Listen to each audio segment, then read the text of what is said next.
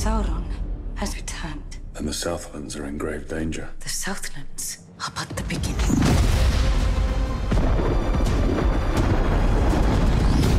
In the end, this shadow is but a small and passing thing.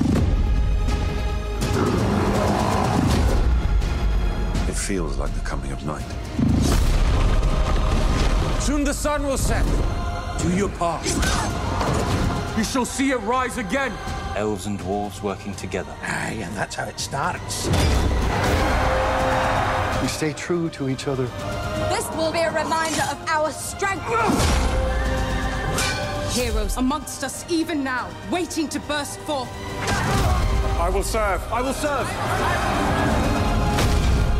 Yet tonight, one more trial awaits us. I did not cross that bitter ocean, only to drown now.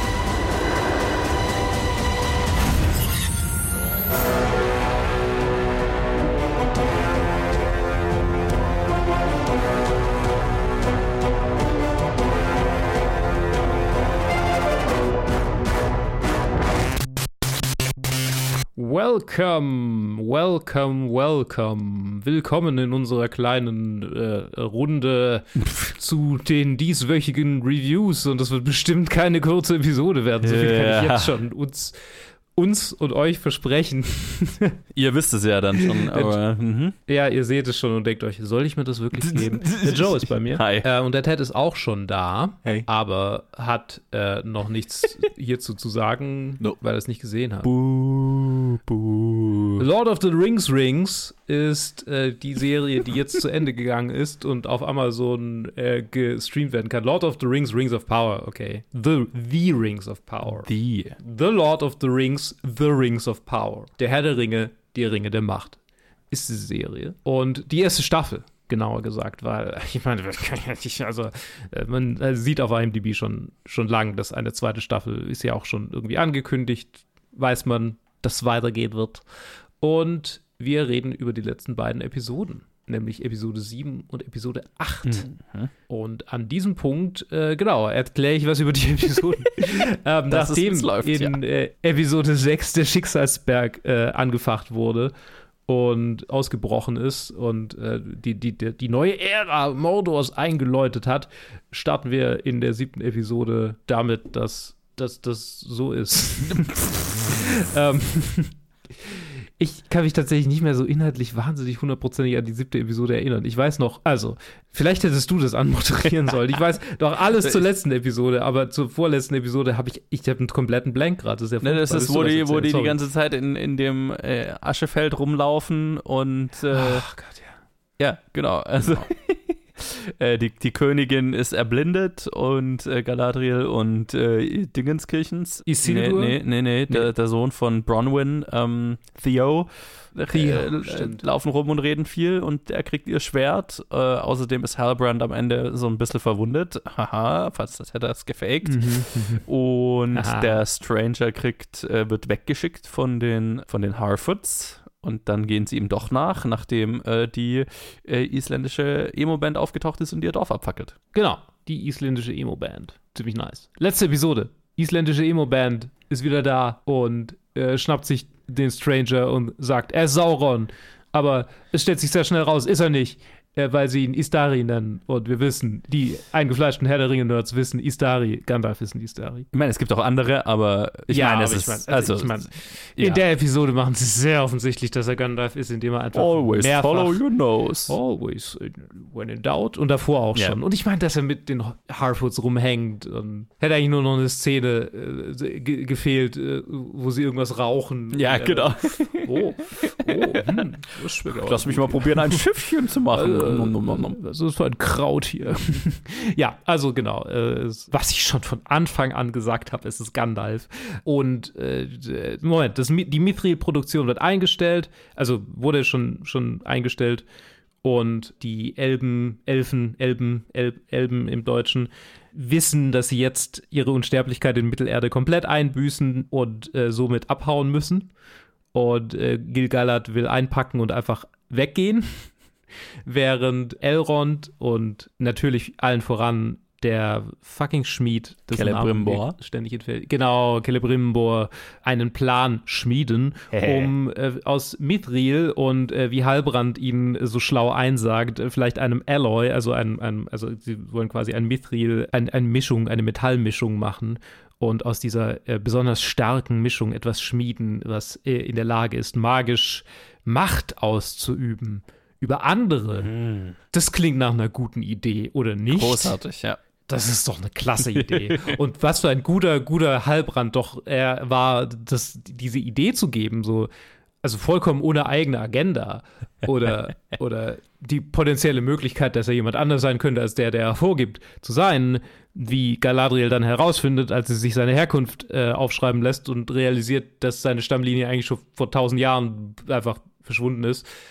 Und ja, Dam, dam, dam. Enter Sauron. Wir lagen alle falsch. Also nicht alle, aber Ich meine, letzte Woche habe ich mein, mein Vote geswitcht. das stimmt, ja. Du lagst richtig. ich Aber lag nur, falsch. nur unter Peer Pressure von dem Rest des Internets. Die ist alle schon lang haben sie kommen Ja, sehen. total. Es ist ein bisschen sch- sudden Shift für mich gewesen, aber gleichzeitig auch irgendwie logisch. Also ich meine, ein guter Werwolf-Spieler zeigt nie seine Hand, äh, bevor er allein ist mit dem letzten Villager. Ja, Sauron wird revealed und zeigt seine Hand. Galadriel, die dann versucht, ihn aufzuhalten, aber von ihm gefangen wird in seinem Mind Palace. In ihrem, äh, ja. in ihrem Mind Palace. In ihrer Vergangenheit, in ihrer Erinnerung. In ihrer Vergangenheit, genau.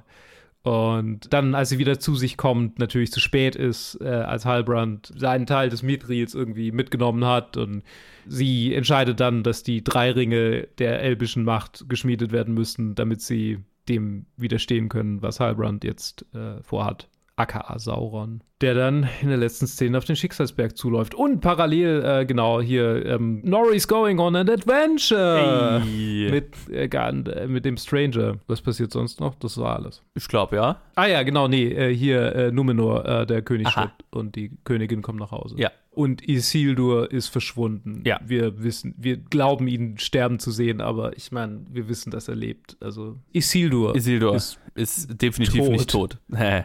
Tot. ist definitiv äh, kein Zweifel daran, dass er tot ist, Ja, weil es definitiv. gibt keine, er spielt ja auch in den Büchern keine wichtige Rolle Mhm. Überhaupt mehr. nicht. So, Wir also haben ihn auch nicht auch in in- Filmen gesehen. Nie. Never. Wir haben nie Elrond seinen Namen forceful schreien hören. Ein mächtiges, äh, wir haben nie ein mächtiges äh, Hugo Weaving Isildur gehört. Niemals. Never ever. Das ist nie passiert. Ja. Okay. Wie fandest du denn die zwei Episoden, Joe? Ja, ganz gut. Also, ähm, äh, du, wie, wie wie die gesamte Serie bisher. Also, ich bin, ich bin alles in allem relativ positiv, äh, was die gesamte Serie angeht, aber mit ihren holprigen Stellen halt generell.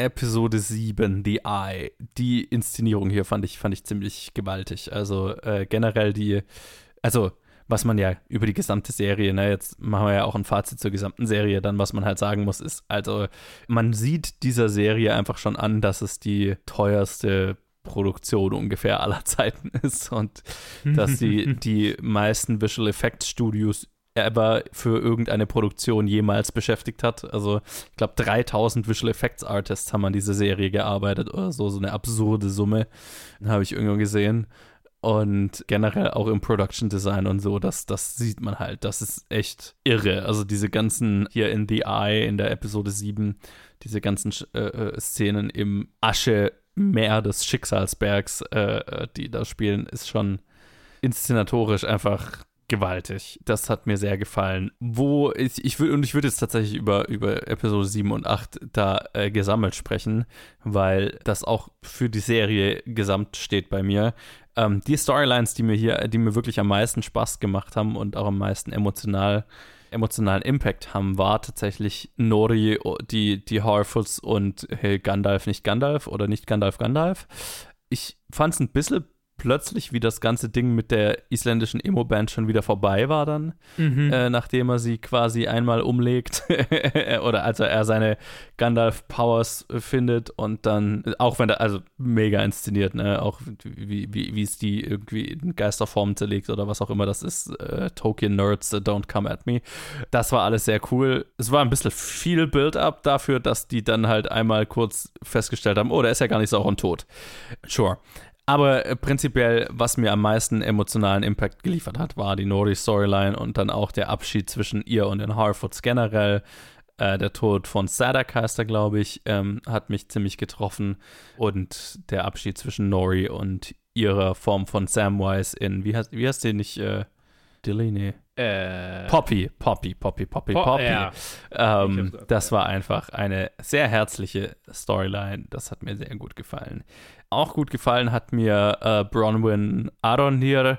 Ich, ich, ich fand deren Ende ganz zufriedenstellend im Sinne von, okay, da, da bin gespannt, wo das in der zweiten Staffel hinführt. Ich fand es auch geil, dass äh, Arwen, äh, Arwen, äh, Galadriel ganz viel Zeit mit Theo verbracht hat in der siebten, weil äh, Theo sehr zu kurz gekommen war in den Episoden davor und äh, generell ihm mehr emotionale Tiefe zu geben, hat sich, finde ich, gelohnt. Vor allem in dem Moment, wo er dann seine Mutter und Aaron, die, der so ein bisschen sein Stiefvater ist, ne, zu dem er immer so eine antagonistische Beziehung hat und dann, die sich hier dann ihren Arc vollendet und er ihn dann umarmt und tatsächlich so eine kleine Familie quasi wieder zusammenfindet in dem Krankenzelt dann äh, letztlich. Das, das hat für mich narrativ extrem gut funktioniert. Auch jetzt, wo ich die gesamte Serie gesehen habe, was nach wie vor für mich der größte Stolperstein der gesamten Serie oder ersten Staffel war, war Galadriels Storyline. Ich fand ihren Charakter leider ein bisschen arg unterentwickelt. Dieses Fokussierung nur auf das Rachegelüst als Charakterausgangspunkt, der sich nicht, also klar, sie macht so ein bisschen so einen Bogen durch über die gesamte Staffel, aber eigentlich nur in den letzten zwei Episoden so halb. Und dann wird sie ja am Ende auch noch bestätigt, ne? weil, weil sie eigentlich ihre Guards so ein bisschen so ein bisschen davon runtergekommen ist, indem sie Halbrand vertraut hat und der stellt sich dann raus, ist eigentlich genau der Typ, von dem sie seit Jahrhunderten Rache nehmen will. Weiß nicht, wie durchdacht die, dieser Charakter, Charakterbogen war für das Aushängeschild dieser Serie. Ist okay. Und ich glaube, Morphet Clark ist halt einfach eine, definitiv eine bessere Schauspielerin, als ihr hier gegeben wurde. Äh, Sie ist halt, sie hat, darf nicht so viel Range zeigen über die meisten Episoden, was ich so ein bisschen schade finde. Mir hat sehr gefallen das Schmieden der Ringe, auch wenn das halt auf eine Episode reduziert sehr plötzlich war dann alles. Das war auch sowas, wo ich mir gedacht habe, naja, also da hätte man halt fast auch drei, vier Episoden ne, mit dem, okay, wir, wir, wir, wir scheitern und dann finden wir es wieder und einfach, dass Halbrand, also Sauron, am Anfang der Episode dort auftaucht und am Ende der Episode sind die Ringe geschmiedet und er ist abgehauen ich meine, ich habe das jetzt auch von so ein paar Tolkien-Nerds halt gehört, das dauert halt einfach Jahre normalerweise, also in den, in den Büchern logischerweise. Das war schon alles sehr, sehr gerusht. Aber die Inszenierung des Schmieden, wie die Ringe geschmiedet werden und so, das war cool. Auch der Reveal Sauron hat mir gut gefallen, also äh, weil er ne, sein das Spiel mit dem, okay, wir springen zurück in die Vergangenheit und das ge gesamte Thema von, also das Thema von Galadriels Storyline mit dem, okay, man muss in, den, in die, die, die Darkness touchen, ne, in den Abgrund blicken, um zurück zum Licht zu finden, das ist, finde ich, ein sehr interessantes Thema und prinzipiell erfolgreich. Ich fand nur, dass halt in ihrer Charakterentwicklung generell das nicht ganz zur Geltung gekommen ist. Aber in dem Sauron-Reveal hat es für mich ziemlich gut funktioniert. Und auch der Shot, wo man sie an seiner Seite dann im Wasser spiegeln sieht und so. Das ist natürlich einfach großes Kino. Ja, so viel mal zu den ersten Ja. Gedanken. Ich monologisiere schon wieder. Wie ging es denn dir? Also, hm. ich habe das Gefühl, die Serie existiert für viel Material. Okay, die Serie ist materialistisch aus meiner Sicht und es ist irgendwie, ich kann sie nicht so hundertprozentig appreciaten, nachdem sie, ich die erste Staffel jetzt fertig geguckt habe. So, nichts darin fühlt sich neu an. Ich habe häufig das Gefühl, wie bei Star Wars Episode 7 so, es ist ganz nice. Ich mag das Gefühl von, naja, okay, ein bisschen hier äh, Nostalgie, vielleicht auch ein paar Sachen ein bisschen modernisiert, aber am Ende des Tages ist halt einfach, ja, fühlt sich an wie der Disney Approach to old äh, äh, IPs. So.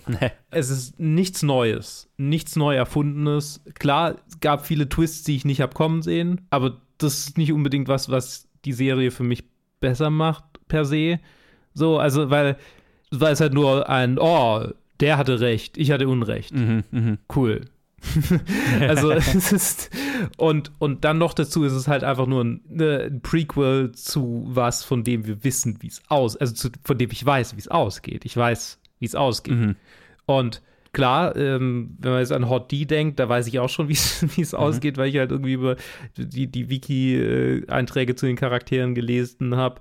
Aber da ist, glaube ich, für mich ein größerer Impact drin, weil ich mehr mitfiebere, weil ich wissen will, wie kommen wir dahin. Mhm. So, wie setzen sie es um? Und hier ist es einfach nur, ne, wir machen eine Geschichte aus einem Appendix von einem Buch und machen alles super groß und episch und cool und das ist cool. Und es ist so viel Liebe zum Detail in dieser Serie und deshalb finde ich es so furchtbar, dass ich die Serie so finde, wie ich sie finde. Aber am Ende des Tages hat die nicht mehr emotionalen Impact bei mir hinterlassen als irgendwie eine durchschnittliche Netflix-Serie. Ja, also sie hat im Prinzip das gleiche Writing, die gleiche Expertise in Charakterdialog. So, ne, ich meine, wenn ich, wenn ich jetzt an Curse zum Beispiel denke, zu dem wir irgendwie volle Reviews gemacht haben, zu der, zu der Serie wir eine volle Reviews gemacht haben, ich sehe keinen großen Unterschied im Writing. So, da gab es auch nette Momente, gab es auch Sachen, die ich nicht wirklich habe kommen sehen. Und trotzdem ist es keine gute Serie. Und ja, es, nachdem ich jetzt irgendwie die letzten Wochen einfach immer gesagt habe, ja, ist ganz nett und, und ich mache mit, habe ich mir jetzt, habe ich jetzt drüber nachgedacht, was ist es eigentlich mit diesem ganz nett? Und das ganz nett ist tatsächlich bei mir in diesem Fall jetzt der kleine Mhm. Bruder von, ich finde es eigentlich nicht gut. Weil äh, es ist schwierig, im Verlauf einer Staffel zu sagen, mir ein Urteil zu erlauben und zu sagen, ja, okay, ich finde, das ist definitiv nicht wahnsinnig gut. Ja. Aber jetzt ist die Staffel vorbei und ich kann sagen, ja, nee, es, ich bin nicht wahnsinnig überzeugt davon. Es ist ein großes Spektakel, es ist coole Fantasy, aber ganz ehrlich, wenn, wenn das quasi rausgekommen wäre vor Herr der Ringe, hätte Herr der Ringe nicht den Hype gehabt, den es jetzt hat. es ist eine Serie, die davon lebt, dass Herr der Ringe so erfolgreich war, wie es war. Und es ist halt am Ende des Tages eine Monetarisierung von Nostalgie aus meiner Sicht. Aber vielleicht, vielleicht, vielleicht bin ich da auch zu hart. Ich weiß es nicht. Aber es ist, es ist abschließend, meine, nicht abschließend, aber das sind aktuell jetzt meine Gedanken zu Lord of the Rings Rings. Ja, äh, kann ich viel davon sehen. Also ich, ich bin definitiv noch ein bisschen positiver als du. Für mich ist es mehr so, hat es viel von einer, von einer Serie, die halt ihren, ihr Footing noch sucht. So, ne? Also ihren tatsächlichen Standpunkt noch nicht so ganz gefunden hat, ihren, ihren Blickwinkel noch nicht so ganz gefunden hat. Und ähm, ich frage mich, ob das damit zusammenhängt, das wusste ich nämlich nicht bis jetzt, bis ich das vor kurzem erst erfahren habe.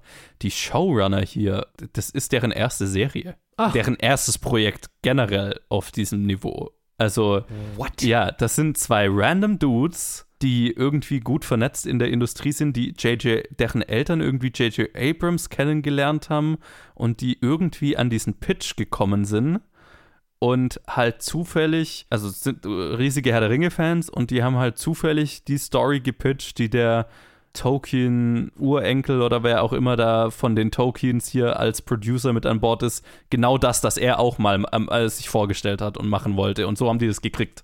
Ach, shit. Ja, also das ist so, ohne den zu nahe treten zu wollen, aber das war so, okay, das sind halt so zwei random White Dudes, die irgendwie den richtigen anderen random White Dude gefunden haben, der sich selbst in ihnen wiedererkennen kann und dann hier sind eine halbe Milliarde Dollar. man ihnen gegeben hat. Nicht, dass die auch vielleicht nicht viel Gutes liefern können und so weiter. Und, und vielleicht sind sie ja Storytelling-Genies, aber das ist schon so, also niemand sonst kriegt halt einfach die größte Serie aller Zeiten, ohne vorher irgendwas Vergleichbares gemacht zu haben, einfach auf einem Silbertablett serviert. Das ist schon eine sehr weirde Geschichte einfach. Absurd. Und ich weiß nicht, ob das der Grund ist, warum man die holprigen Stellen in dieser Serie so sehr merkt. Keine Ahnung. Mhm. Weil der Writers Room ist definitiv aus guten Leuten besetzt. Mhm. Aber ich hatte so, ich hatte so ein bisschen Game of Thrones die letzten paar Staffeln, so die Vibes, okay, wir, wir haben so einen Punkt, zu dem wir eigentlich hinkommen wollen, ne? Das ist die Kreierung von Mordor, der Reveal von Sauron und so weiter. Und man hat so das Gefühl, okay, jetzt sind wir eigentlich an dem Punkt, wo wir eigentlich hinwollen, jetzt beginnt so die eigentliche Geschichte, keine Ahnung, ne? Jetzt, jetzt, jetzt wird es erst so richtig interessant. Bis dahin haben wir jetzt eigentlich so Plotpoints abgefrühstückt ähm, und die Charaktere alle in, in Stellung gebracht äh, für das, was jetzt eigentlich kommt. Deswegen, da war genug für mich drin, was mir Spaß gemacht hat und wo ich äh, Potenzial gesehen habe, um definitiv interessiert an der zweiten Staffel zu sein, aber es war jetzt nicht. Ne, es, es war unterhaltsame Fantasy auf dem größten Niveau möglich. So, ne, einfach auf rein von der Produktionstechnik her.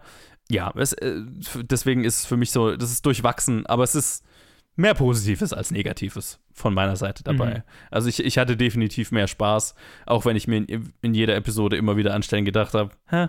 Okay, das ist, wo wir hingehen. Okay, I guess. Ich möchte noch sagen, ich habe gerade erst realisiert, dass hier die isländische Black Metal Band die Main Person Mhm. der Witch King ist. Das Was? habe ich jetzt erst realisiert. Ich habe mir jetzt gerade ein Still Image angeguckt wo die quasi zu den Geistern werden. Ja. Und da hat die ganz offensichtlich die Krone auf, die dreizackige. Ja, ich meine, ich habe ich hab die Ähnlichkeit erkannt, aber ist das, heißt das nur, dass die aus derselben Gegend sind oder dass das dasselbe Kult ist oder so? Oder ist das wirklich. Naja, nee, also dieser Helm, das ist schon die Krone vom Witch King. Also Ja. der gibt's eigentlich, also da gibt's kaum was anderes. So. Diesen Helm hat, hat der Witch King auf und Sauron hat halt einen ähnlichen. Aber ist der, ist der Witch King nicht, also sind die Nazgul und der Witch King nicht ehemalige Menschen, die von den Ringen irgendwie. Ja, also deshalb frage ich mich, warum sind das jetzt.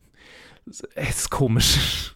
vielleicht, vielleicht liege ich auch völlig falsch, aber es kann doch kein Zufall sein. Also, Ja, ich, ich würde es jetzt halt so interpretieren, okay, das, das hat irgendwie schon was miteinander zu tun. Vielleicht, ich weiß ja nicht, wo die her sind. Der Witch King ist doch Witch King of Angmar. Ist Angmar irgendwie so die Gegend und da kommen die auch her und ist derselbe Kult oder selbe Magie. I don't, I don't fucking know. Ich meine, dadurch, dass sie, also die wurden ja offensichtlich gekillt. Also ich gehe jetzt mal nicht davon aus, dass sie tatsächlich der Witch King ist, aber ja, ist vielleicht hat das irgendwas miteinander zu tun. Vielleicht. Ja, Ja, das ist The Lord of the Rings. Rings of Power. Damit würde ich sagen, machen wir einen Trenner. alles klar. reden über den, äh, über, ach so, ja, genau, äh, über was redet Jetzt, was jetzt kommt als nächstes Ja. ein, eine Netflix-Produktion mit Do Revenge. Und wir hören uns dann in dieser Konstellation gleich nochmal. I spent 17 years meticulously curating the perfect life.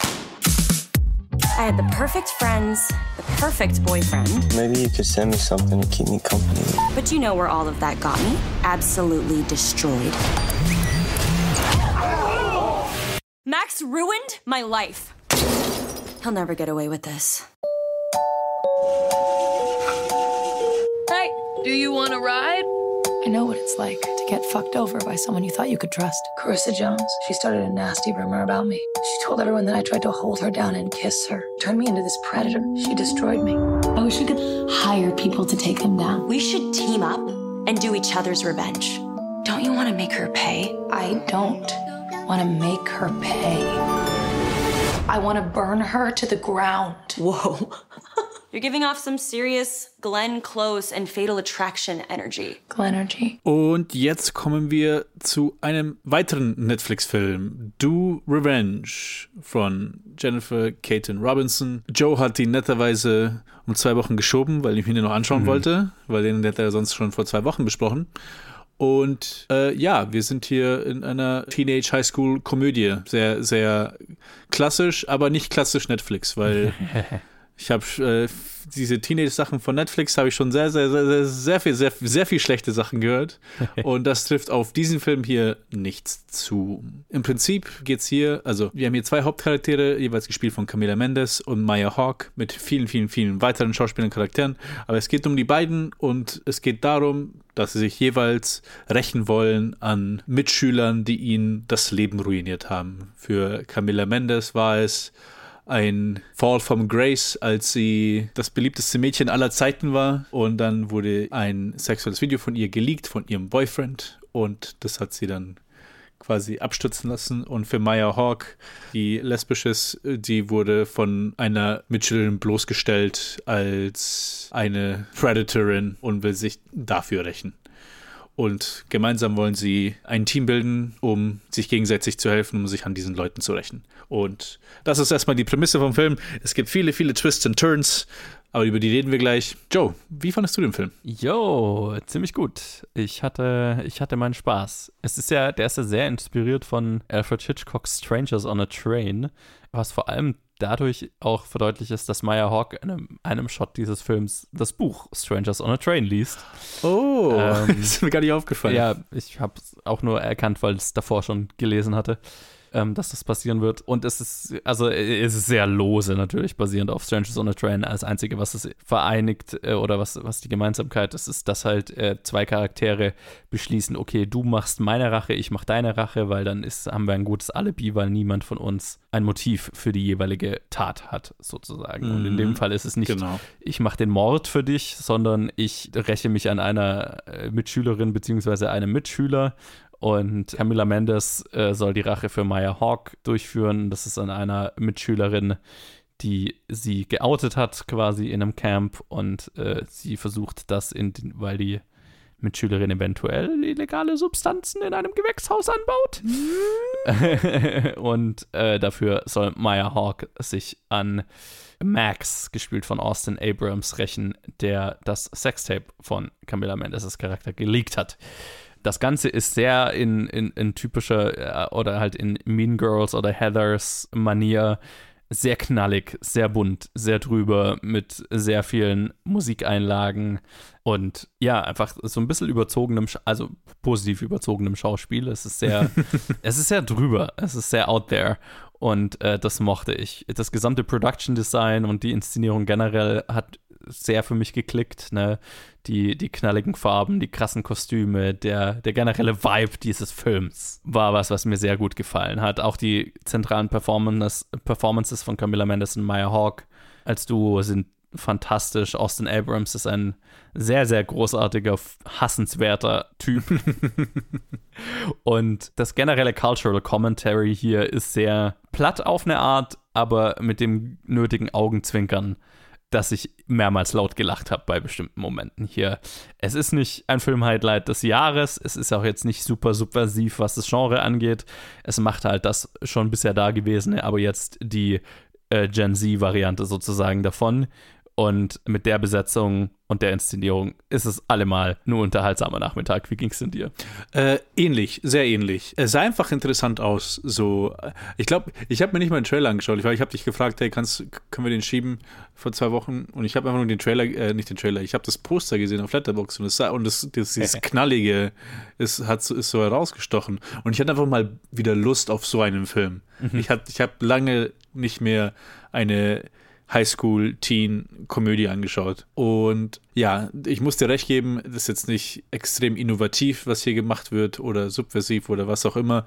Es, äh, but es ist eine gute Zeit und äh, er war ziemlich unterhaltsam. Allen voran wegen Camilla Mendes und Maya Hawk. Mhm. Weil, vor, und für mich sogar allen voran wegen Maya Hawk. Ich finde, sie war ja. nochmal so, noch so eine Stufe höher über alle anderen. Obwohl auch alle Schauspieler hier sehr gut ihre, ihre Parts spielen. In, sie wissen, in welchem Film sie sind und sie machen es alle sehr, sehr unterhaltsam.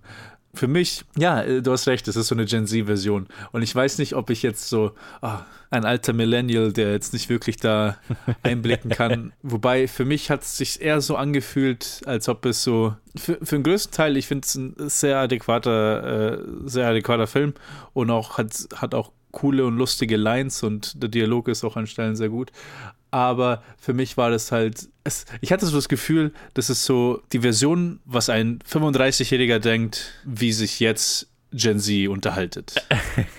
also, weil für mich hat es sich einfach nur angehört wie, okay, das ist einfach vollgepackt mit Gen Z Internet-Lingo. Also mhm. das, was sie, so, so wie sie geredet haben, das kann ich irgendwie glauben, wenn ich das in dem, auf einem Tweet lese im Internet. Aber ich kann mir niemanden vorstellen, der so redet. Und ich weiß nicht, ob ich da falsch liege oder ob das. Ich habe das Gefühl, es ist so einfach Internetsprache rausgepickt und dann einfach nur alles da zusammen reingewürfelt. Und es, an Stellen fand ich es einfach so ein bisschen Overkill, weil, keine Ahnung, hat mir einfach ein bisschen rausgeholt. Beziehungsweise ich habe es einfach generell nicht so wirklich gemocht. Ich habe ich hab auch so generell so ein paar Stellen, es gab immer wieder Stellen im Dialog, wo ich so ein bisschen ja, so ein Eye-Roll hatte. So, okay.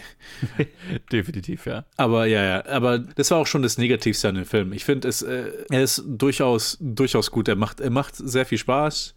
Er hat Twists und Turns, die ich nicht erwartet habe. Mhm. Und die, äh, vor allem dann, wenn wir ins, ins letzte Drittel eingehen, die, die dem Ganzen noch so ein bisschen mehr Tiefe gibt, wo natürlich, also die, letzten, die letzte halbe Stunde ist auch wirklich die stärkste, der stärkste Teil vom Film mhm. für mich. Und da hatte ich dann nochmal äh, noch mehr Spaß. Aber irgendwie, ja, also wie du gesagt hast, es ist so ein, so ein schöner Nachmittagswatch. Also ich bin jetzt nicht irgendwie super begeistert, aber ich hatte, ich hatte eine gute Zeit. Und so jeder, der sich irgendwie, der mal wieder Bock auf so eine Art von Film hätte, den kann ich schon den hier empfehlen. Also es ist, macht Spaß. Und dieses vom Production Design vor allem, dieses knallige und die ganzen yeah. Kostüme und, äh, und, die, und die Schule und die Apartments und die Häuser. Aber wir sind ja auch in einer Welt, die, also die, wo es schon fast an Science Fiction irgendwie angeht, weil es ist so, ich habe kein, keinen Einblick da in, in, in, so eine Schule von Superreichen. Ja, ja, ja. so eine Privatschule von Superreichen. Es also, ist okay. eine Fantasie, was, ne? Also so Fantasiewelt auch so ein bisschen einfach auf diese Ja, Art. total. Also es ist total überspitzt. Ja. Weil man kennt sich ja irgendwie auch bei diesem Film, weil oft gibt es auf irgendeine Weise irgendeinen Bezug zu, zu Eltern in so Teenage-Filmen, Mhm. die so ein bisschen so eine andere Perspektive mit reinbringen sollen oder zumindest noch irgendwie noch eine Dynamik mit rein. Aber hier tatsächlich, die einzige Erwachsene in diesem Film ist die, ist die Schuldirektorin, Ja. gespielt von Sarah Michelle Gellar, die auch äh, sehr, sehr gute hier in ihrer Ja. Rolle ist. Aber Eltern nicht existent. Nein. Die Mutter, die auch erwähnt wird, weil äh, die Protagonistin, also die anfängliche Protagonistin, eine der beiden, Camilla Mendes, der Charakter von Camilla Mendes, sie ist so die Working Class, die mit Scholarships, Working Class Person, die mit Scholarships in der Schule gelandet ist und dann sich und ihre Mutter so aus der Quote unquote Armut zu ziehen, obwohl sie auch hunderte von Outfits hat, mit denen sie da rumläuft. Also es ist, es ist so ein bisschen eine Fantasiewelt, Ja, genau. äh, bis sehr konstruiert, aber wenn man sich darauf einlässt, es macht schon, also es macht schon Spaß. Es, es ist eine Fantasiewelt. Übrigens, äh, was ich auf jeden Fall noch positiv erwähnen muss, Sophie Turner hat vielleicht den, die, Ah. die beste Cameo überhaupt mit dem memeablesten Moment des ganzen Films mit ihrem wunderbar vorgetragenen Satz, wo sie einfach nur schreit, I don't do cocaine. Sehr lustig. Es hat, ich habe so eine Sekunde gebraucht, bis ich sie erkannt habe. Ja, ja, voll. Sie nicht in irgendwie einem Mittelalter-Outfit oder so ist, ja. Ja, ja. Hat sie wirklich gecheckt, dass sie ist. Das, als ich dann gesehen habe, dass, beziehungsweise ich habe sie dann erst an ihrer Stimme erkannt, als sie so angefangen hat rumzuschreien. Und so, Ja. ah, das ist echt, echt eine gute, also ja, ja echt eine gute Cameo. Es, äh, und die beschreibt, finde ich, wie ich auch diesen Film gesehen habe, sehr gut. Es ist sehr drüber und genau deswegen sehr lustig. Fluffy Unterhaltung ein, für einen guten Nachmittag. Nicht mehr, aber auch nicht weniger. Ja, würde ich zustimmen. Und bei dem Film würde ich vor allem auch sagen, mit je mehr Leuten man den guckt, desto besser wird ich glaube, wird er auch damit wird er auch zusammen, wenn man zusammen mit dem Spaß haben kann, ist sogar noch besser als, Ja. als alleine, auf jeden Fall. Absolut. Alles klar. Und in diesem Sinne machen wir einen Trenner. Jennifer Walters. Ich bin Anwältin. Ich habe tolle Freunde, Kriegen wir ein paar Shots? Es ist ein Notfall. Einen anspruchsvollen Job. Wir haben jetzt eine Abteilung für Supermenschenrecht und ich möchte, dass Sie, also She-Hulk, als Ihr Gesicht auftreten. Und eine anstrengende Familie. Ja, wir wollten das nicht, Cousinchen. Aber wir müssen damit klarkommen. Deine Verwandlungen werden durch Wut und Angst ausgelöst. Als gäbe es eine Frau, die sich damit nicht bestens auskennt. Wow. Bruce, du weißt schon, dass mich das zerteilt, wenn ich mich nicht verwandle, ja? Ja! Ja! Ja! Nein! Nein! Ich will nur eine ganz normale Anwältin sein. Können Sie uns sagen, wo She-Hulk ist? Jen, du bist zur Story geworden. Süße, dein Hintern sieht echt irre aus. Du könntest ein Avenger sein. Oh, ich bin keine Superheldin. Das ist was für Milliardäre und Narzissten und erwachsene Waisen aus irgendeinem Grund. Und kommen zu She-Hulk, Attorney at Law. Eine neue Marvel-Serie und ihr werdet euch denken, warum reviewt ausgerechnet Jody? Weil der mag doch ganz viel Marvel-Zeug gar nicht. Ha! Tough luck. Damit bist du jetzt klar, aber ich bin derjenige, der die Serie geschaut hat. Es ist eine neue äh, Marvel-Serie, geschaffen von Jessica Gao und es spielen mit Tatjana Maslani in der Hauptrolle, Ginger Gonzaga, Amalia Araya, Jamila Jamil, Steve Coulter, Tim Roth ist dabei, Mark Ruffalo kommt mehrmals vor, Benedict Wong kommt mehrmals vor, also so einige äh, Marvel- äh, Charaktere, die immer wieder auftauchen. Und es handelt von dem Charakter She-Hulk, Jennifer Walters, äh, die die Cousine des Incredible Hulk ist, f- Mark Ruffalo's Charakter Bruce Banner in den Marvel-Filmen. Und am Anfang der Serie bekommt sie Hulk-Kräfte in einer Sequenz, die Marvel einfach so, ja, ja, sie hat jetzt Kräfte, deal with it. Äh, so, okay, die haben einen Unfall und sein Blut vermischt sich mit ihrem Blut und jetzt hat sie Hulk-Kräfte, deal with it, äh, don't care, whatever. Und dann hat sie Hulk-Kräfte. Aber im Gegensatz zu äh, Hulk, äh, zu Bruce Banner, kann sie diese von Anfang an einfach äh, kontrollieren und quasi steuern, wann sie hulkt und wann sie nicht hulkt. Und äh, die Serie hat dafür, finde ich, eine ganz äh, äh, unterhaltsame Erklärung, einfach weil sie sagt, okay, ich äh, als Frau bin einfach von Anfang an sehr gut darin, meine Wut zu kontrollieren, weil äh, wenn ich die ganze Zeit in meinem Alltag Wutausbrüche hätte, wenn mir ein Mann hinterher pfeift oder so, dann könnte ich nicht existieren in dieser Welt. Deswegen kann ich das einfach äh, von vornherein. fand, ich eine, fand ich eine smarte Erklärung. Ja, und dann ist es mehr eine Sitcom fast schon äh, darüber, wie Jennifer Walters versucht, ihren äh, Job als sehr erfolgreiche Anwältin weiter zu äh, betreiben, während ja der Blick der Welt oder der Öffentlichkeit auf sie gerichtet ist, weil sie plötzlich diese Superkräfte hat und die halt auch in der Öffentlichkeit einmal zum Einsatz bringt und dann ja eine Person des öffentlichen Lebens ist und ausgerechnet dann auch von ihrer neuen Anwaltskanzlei dazu äh, gebracht wird, äh, die Superhuman Law Division zu leiten, wo es halt um Superheldenfälle geht. Und ihr erster Fall ist, dass sie den äh, Release äh, aus dem Gefängnis von Abomination gespielt von Tim Roth. Also, dass sie ihn verteidigen soll, dass er einen äh, aus dem Gefängnis entlassen wird. Und dann spinnt die Serie äh, so ihre Geschichte weiter. Es ist dann mehr so eine Sitcom, die jede Episode eine neue Geschichte findet. Ne? In einer Episode ist sie auf einer Hochzeit von einer früheren Freundin und äh, die glaubt dann, dass ihr die Show gestohlen wird, dadurch, dass dann plötzlich ein Hulk auftaucht und äh, in einer anderen Folge äh, geht es dann mehr um einen Fall, wo sie auf, äh, keine Ahnung, Wong trifft, weil der einen anderen möchte gern Magier verklagt und äh, laut, lauter so Shit halt und gelegentlich wird es dann halt auch mal mit dem Rest des Marvel-Universums verknüpft und ich fand's ganz nett.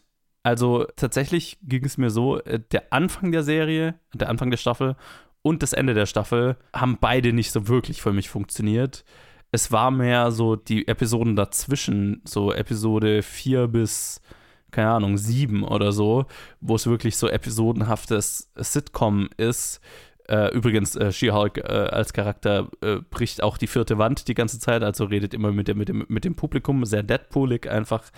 Und wenn wir einfach so einzelne, in sich geschlossene Episoden hatten, ne, also keine Ahnung, Wong verklagt einen anderen Magier, Abomination muss irgendwie vor Gericht verteidigt werden und macht dann irgendeinen, so ein, als Guru so ein, so ein, keine Ahnung, Anger Management Retreat auf wo sie dann hingeht. Oder dann haben wir diese Hochzeitsepisode und so. Oder in einer Episode, also bringt eine andere Superhelden-Influencerin eine, eine Produktlinie unter dem Namen She-Hulk raus und dann muss sie sich selber vor, äh, dann verklagt sie die und dann muss sie vor Gericht äh, rechtfertigen, warum sie das Recht auf den Namen She-Hulk haben sollte, obwohl sie ihn nie hat trademarken lassen. Solche Sachen, die eigentlich sehr kleine Geschichten sind, die untypisch für große Superhelden-Kino, bla bla bla sind, die haben mir eigentlich sehr viel Spaß gemacht und das vor allem halt, weil ich Tatjana Maslani in der Hauptrolle sehr, sehr gut fand. Sie ist einfach sehr charismatisch und sehr lustig und ihre Fourth Wall Breaks und generell äh, das Sitcomige, ne? also ein, eine Frau, die am Anfang der Serie quasi ihr gesamtes gut geführtes Leben zunichte gemacht kriegt und jetzt damit irgendwie klarkommen muss auf sehr unterhaltsame Art und Weise das waren die Sachen, die mir tatsächlich Spaß gemacht haben. Und da ist es tatsächlich so ein frischer Wind in ein sehr, sehr steriles Marvel-Universum, das, ich meine, und ne, das immer wieder dieselben Geschichten erzählt und dieselben Muster fährt und so weiter. Worauf die Serie dann in der letzten Episode tatsächlich sehr aggressiv äh, einen Kommentar bringt, der mir dann aber zu, äh, also zu meta, zu, okay, wir machen zu viele Inside-Jokes inklusive der, okay, dann kommentiert She-Hulk den Fakt, dass sie in einer Serie ist über She-Hulk und dann trifft sie, ne, Spoiler, den Writers Room von She-Hulk und beschwert sich darüber, dass das She-Hulk-Finale kacke ist und dass sie das She-Hulk-Finale fixen will und solche Sachen. Und ich, da überschreitet die Serie halt so eine Linie, die findet man entweder geil oder man findet sie halt scheiße. Und ich war eher auf der negativeren Seite des Ganzen, weil ich es halt dann so, ah, so ein bisschen selbstgefällig von Marvel fand, okay, wir so, so nach dem Motto, okay, wir, wir machen uns jetzt selber über die Sachen lustig, für die wir kritisiert werden. Hahaha, haben wir, haben wir es nicht erkannt und machen es halt aber trotzdem. So, ne? Also, es, weil die Serie, die, die Serie macht sich darüber lustig, dass das Finale kacke ist, findet aber kein zufriedenstellendes Finale. Also, ist das jetzt gut, weil sie es kommentiert haben? I don't know. Weißt du, es ist so, naja, da, da hat es mich dann so ein bisschen verloren, leider. Aber wie gesagt, dazwischen ist es eine ganz lustige Superheldenkomödie, die ähm, viele Elemente hat, die so nicht Marvel-typisch sind und dadurch halt finde, fand ich sehr erfrischend, wann immer die Serie dann doch sehr Marvelig wird. Es gibt einen prominenten Charakter, auf den alle Leute gewartet haben, dass er in dieser Serie auftaucht, der auftaucht. Das spoilere ich jetzt vielleicht nicht. Der halt so dann doch für mich also den Charakter mochte ich aus früheren Serien. Er ist einer von den Netflix-Marvel-Charakteren. Aber ich fand jetzt nicht, dass das jetzt der große Mehrwert war. Gab ein Element, das mit ihm gemacht wurde, das tatsächlich sehr lustig war, aber das war mehr so, okay, wir stellen was auf den Kopf, einen Trope. Und ähm, das war dann ganz, ganz cool, aber sonst war es halt dann mehr, okay, wir machen dasselbe nochmal. Und das werdet ihr wahrscheinlich in den bisherigen Marvel-Reviews meinerseits gehört haben. Damit kriegt man mich halt nicht wirklich ja, also viel Potenzial, aber auch viel Unklarheit darüber, was die Serie jetzt tatsächlich ist und äh, sein will. Mir hat so ein bisschen der, der, klare rote Faden gefehlt und wann immer es dann doch zu marvelig wurde, dann ähm, hat es mich doch verloren. Also, es war okay. Es, es war ganz nett. Es, ich habe es jetzt nicht bereut, es angeschaut zu haben. Es ist tatsächlich sehr bingeable. Ich habe es lange gewartet, um es anzuschauen und da die Episoden alle nur so 20, 30 Minuten lang sind, habe ich das dann mal in einem Nachmittag kurz wegge weggesnackt. Und so ist, glaube ich, auch besser. Wenn ich das jetzt Woche für Woche geschaut hätte, dann wäre es mir, glaube ich, zu dünn gewesen. Aber jetzt dann zwei, drei einfach seichte Komödien hintereinander zu schauen, dafür war es jetzt definitiv nicht verkehrt. Ja, es ist okay. Und damit Renner. This Halloween, you can't escape the shock, the terror of Werewolf by Night.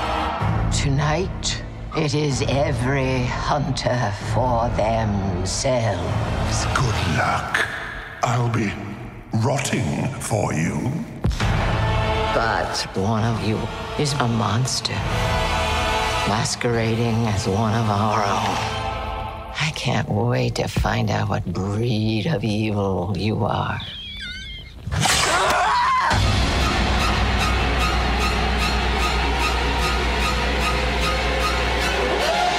You'll wanna see this, darling. Please don't do this.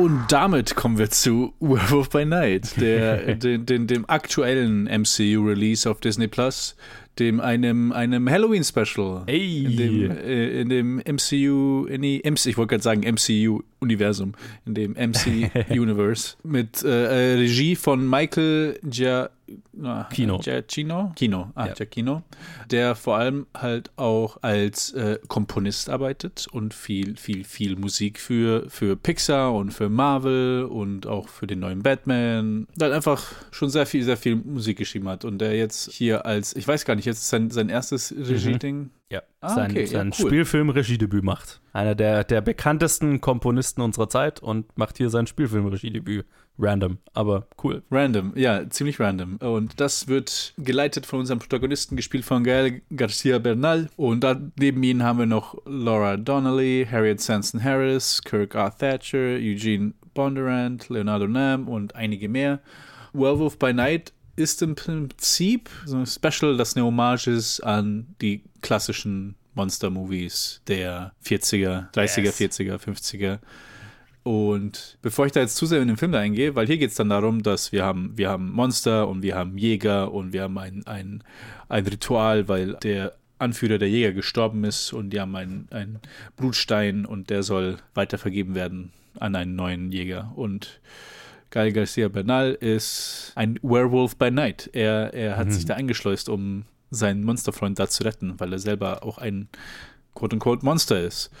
Aber damit gebe ich schon an dich weiter, weil du bist hier der Experte, wenn es um Monster-Movies geht. Ich kann da weiter nicht, nicht viel, ich kann da nicht um die Authentizität, ich kann hier nicht drüber reden, wie gut es halt als eine Hommage ist, von, von visuellen Aspekten, von der Musik her, von, von gar nichts, weil ich tatsächlich noch keinen einzigen alten klassischen Horrorfilm gesehen habe.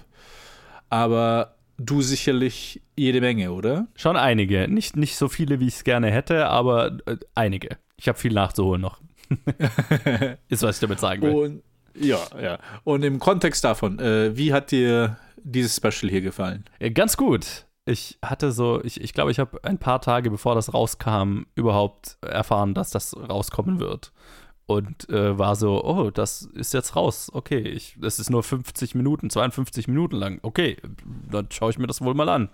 Ist ja wie eine äh, normale TV-Episode so ein bisschen. Und ich war, ich war ganz positiv überrascht. Also die Liebe zum, vor allem den Universal Monster-Filmen der 40er ist hier deutlich spürbar. Und ich fand, es war ziemlich erfolgreich darin, eine Hommage dazu, also Michael Giacchino war ziemlich erfolgreich darin, eine Hommage auf diese Monsterfilme zu schaffen. Also, ne, es ist schwarz-weiß, es ist von der Lichtsetzung sehr äh, hartes, sehr hartes Licht, harte, kantige Schatten.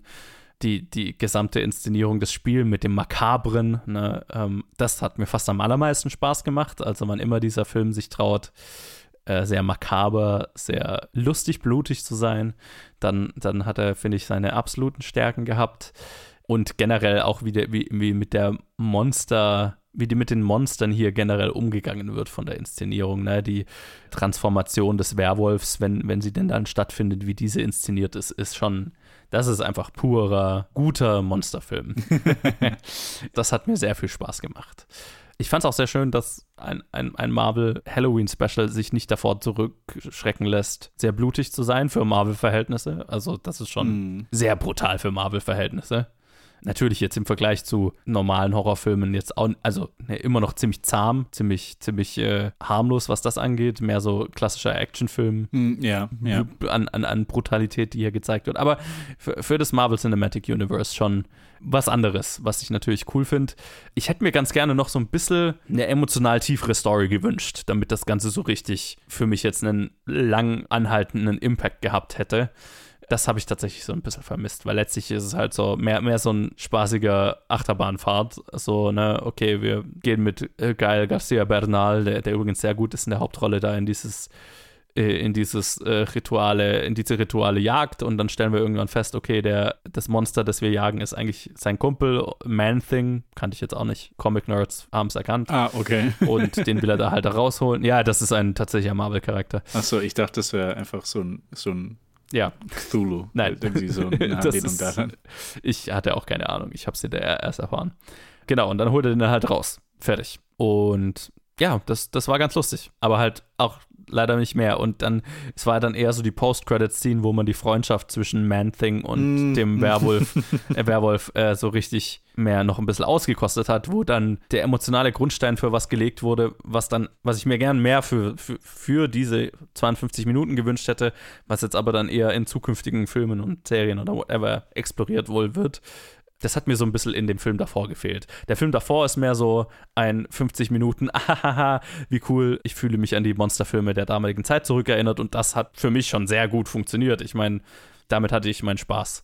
Genau. Aber wie ging es denn dir? Meine, ist, Ähm, ist das, da- da- da- das ist doch dein erstes Marvel-Ding, was du gesehen hast seit Jahren, oder? Seit einer e obwohl, nein, nicht seit Jahren. Ich habe mir, ich habe mir, wir haben ja alle zusammen über Moon Knight geredet. Das war stimmt. das die eine Sache, äh, die eine Show, die mich äh, gepackt hat. Und dann halt, nachdem ich Moon Knight gesehen hatte, habe ich mir dann auch Loki angeschaut. Ah. Und hatte dann vor, WandaVision anzufangen. Aber man kommt nicht hinterher mit dem Ja. ganzen TV-Zeug. Das einfach ist so viel, so viel, so viel.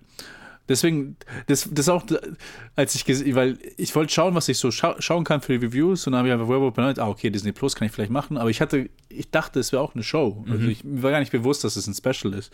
Und als ich dann diese 50 Minuten gesehen habe auf Letterboxd, ich so, ah, okay, das schaue ich mir an. Ja, Deal. Also, wieso nicht? Und ja, ich war positiv überrascht. Ich meine, ich bin jetzt nicht, also wie wir jetzt gerade gesagt haben, ich habe vieles von den Sachen halt, habe ich mich einfach rausgehalten, weil ich also wenig Interesse oder gar kein Interesse dann hatte jetzt mit dem MCU-Zeug nach Endgame. Und deswegen ist es schön, sowas zu sehen, weil, ah, okay, sie machen halt was, äh, was anderes und was, was sich halt auch einfach richtig anfühlt Mhm. für ein Universum wie, die, wie bei wie MCU.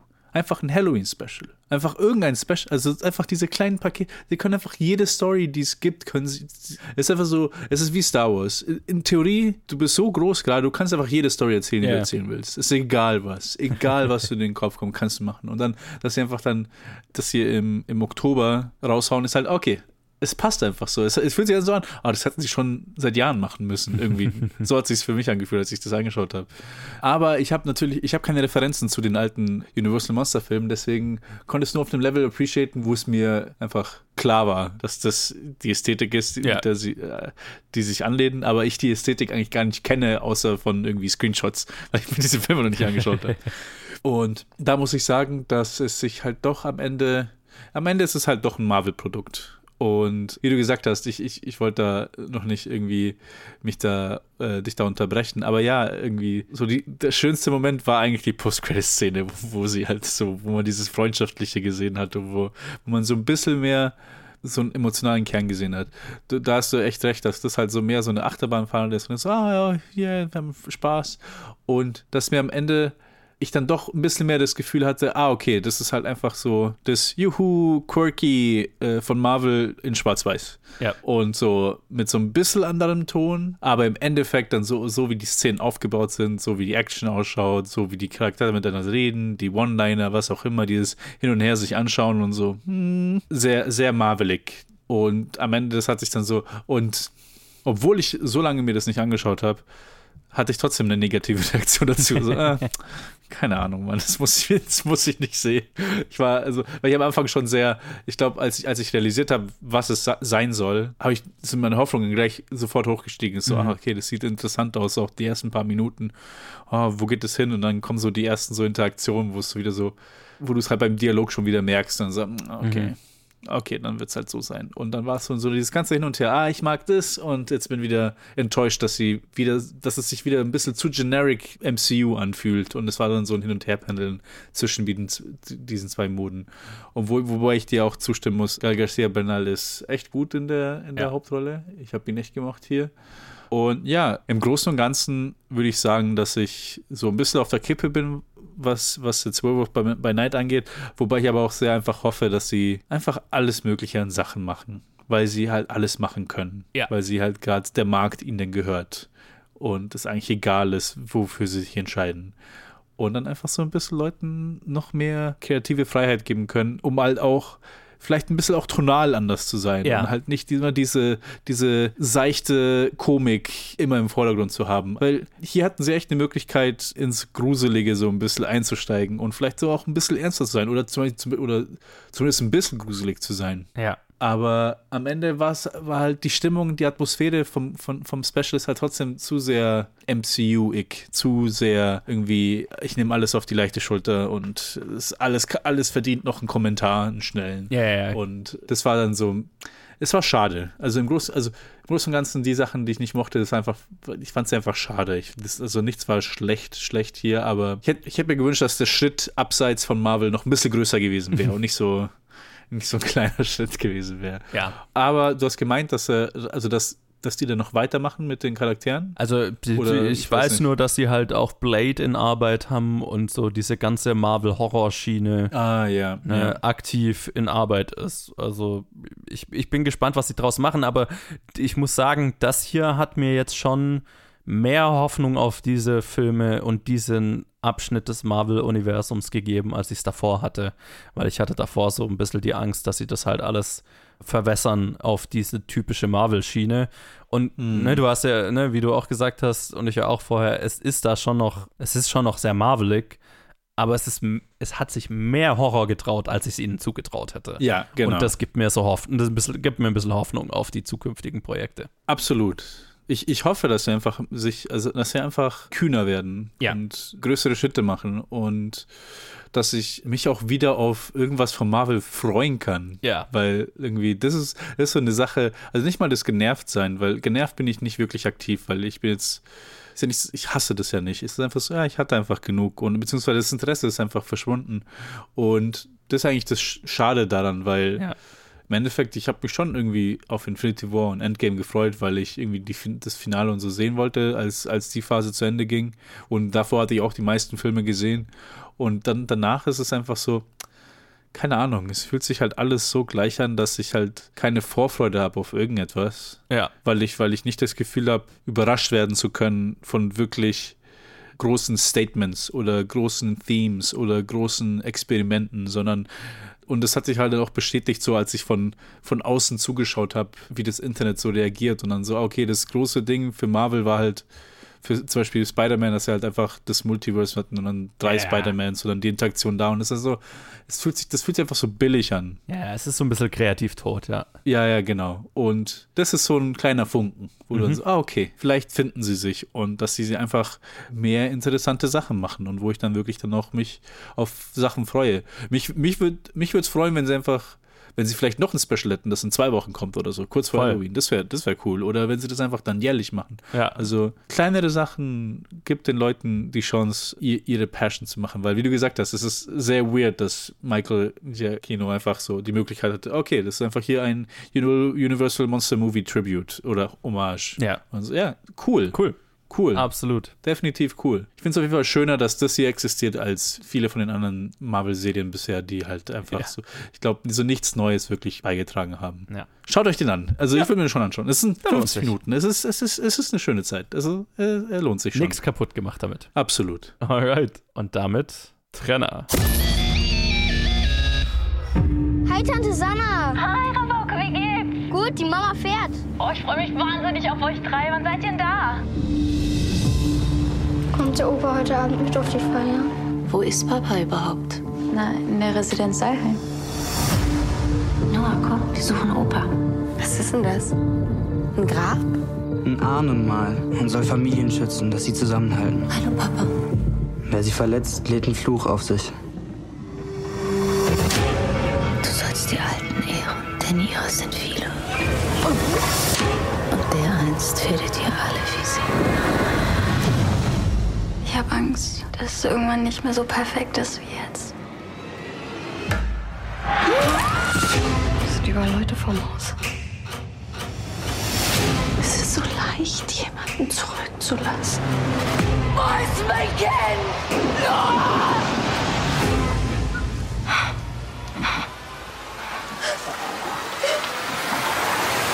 Old People, alte Menschen, wie gruselig, ist ein neuer Netflix-Horrorfilm. Eine deutsche Produktion unter der Re- Regie von Andy Fetscher. Und es spielen mit äh, Adolfo Assor, Louis Betton, Gerhard Bös, Paul Fastnacht, Melika Forutan, Daniela Galbo und äh, viele mehr.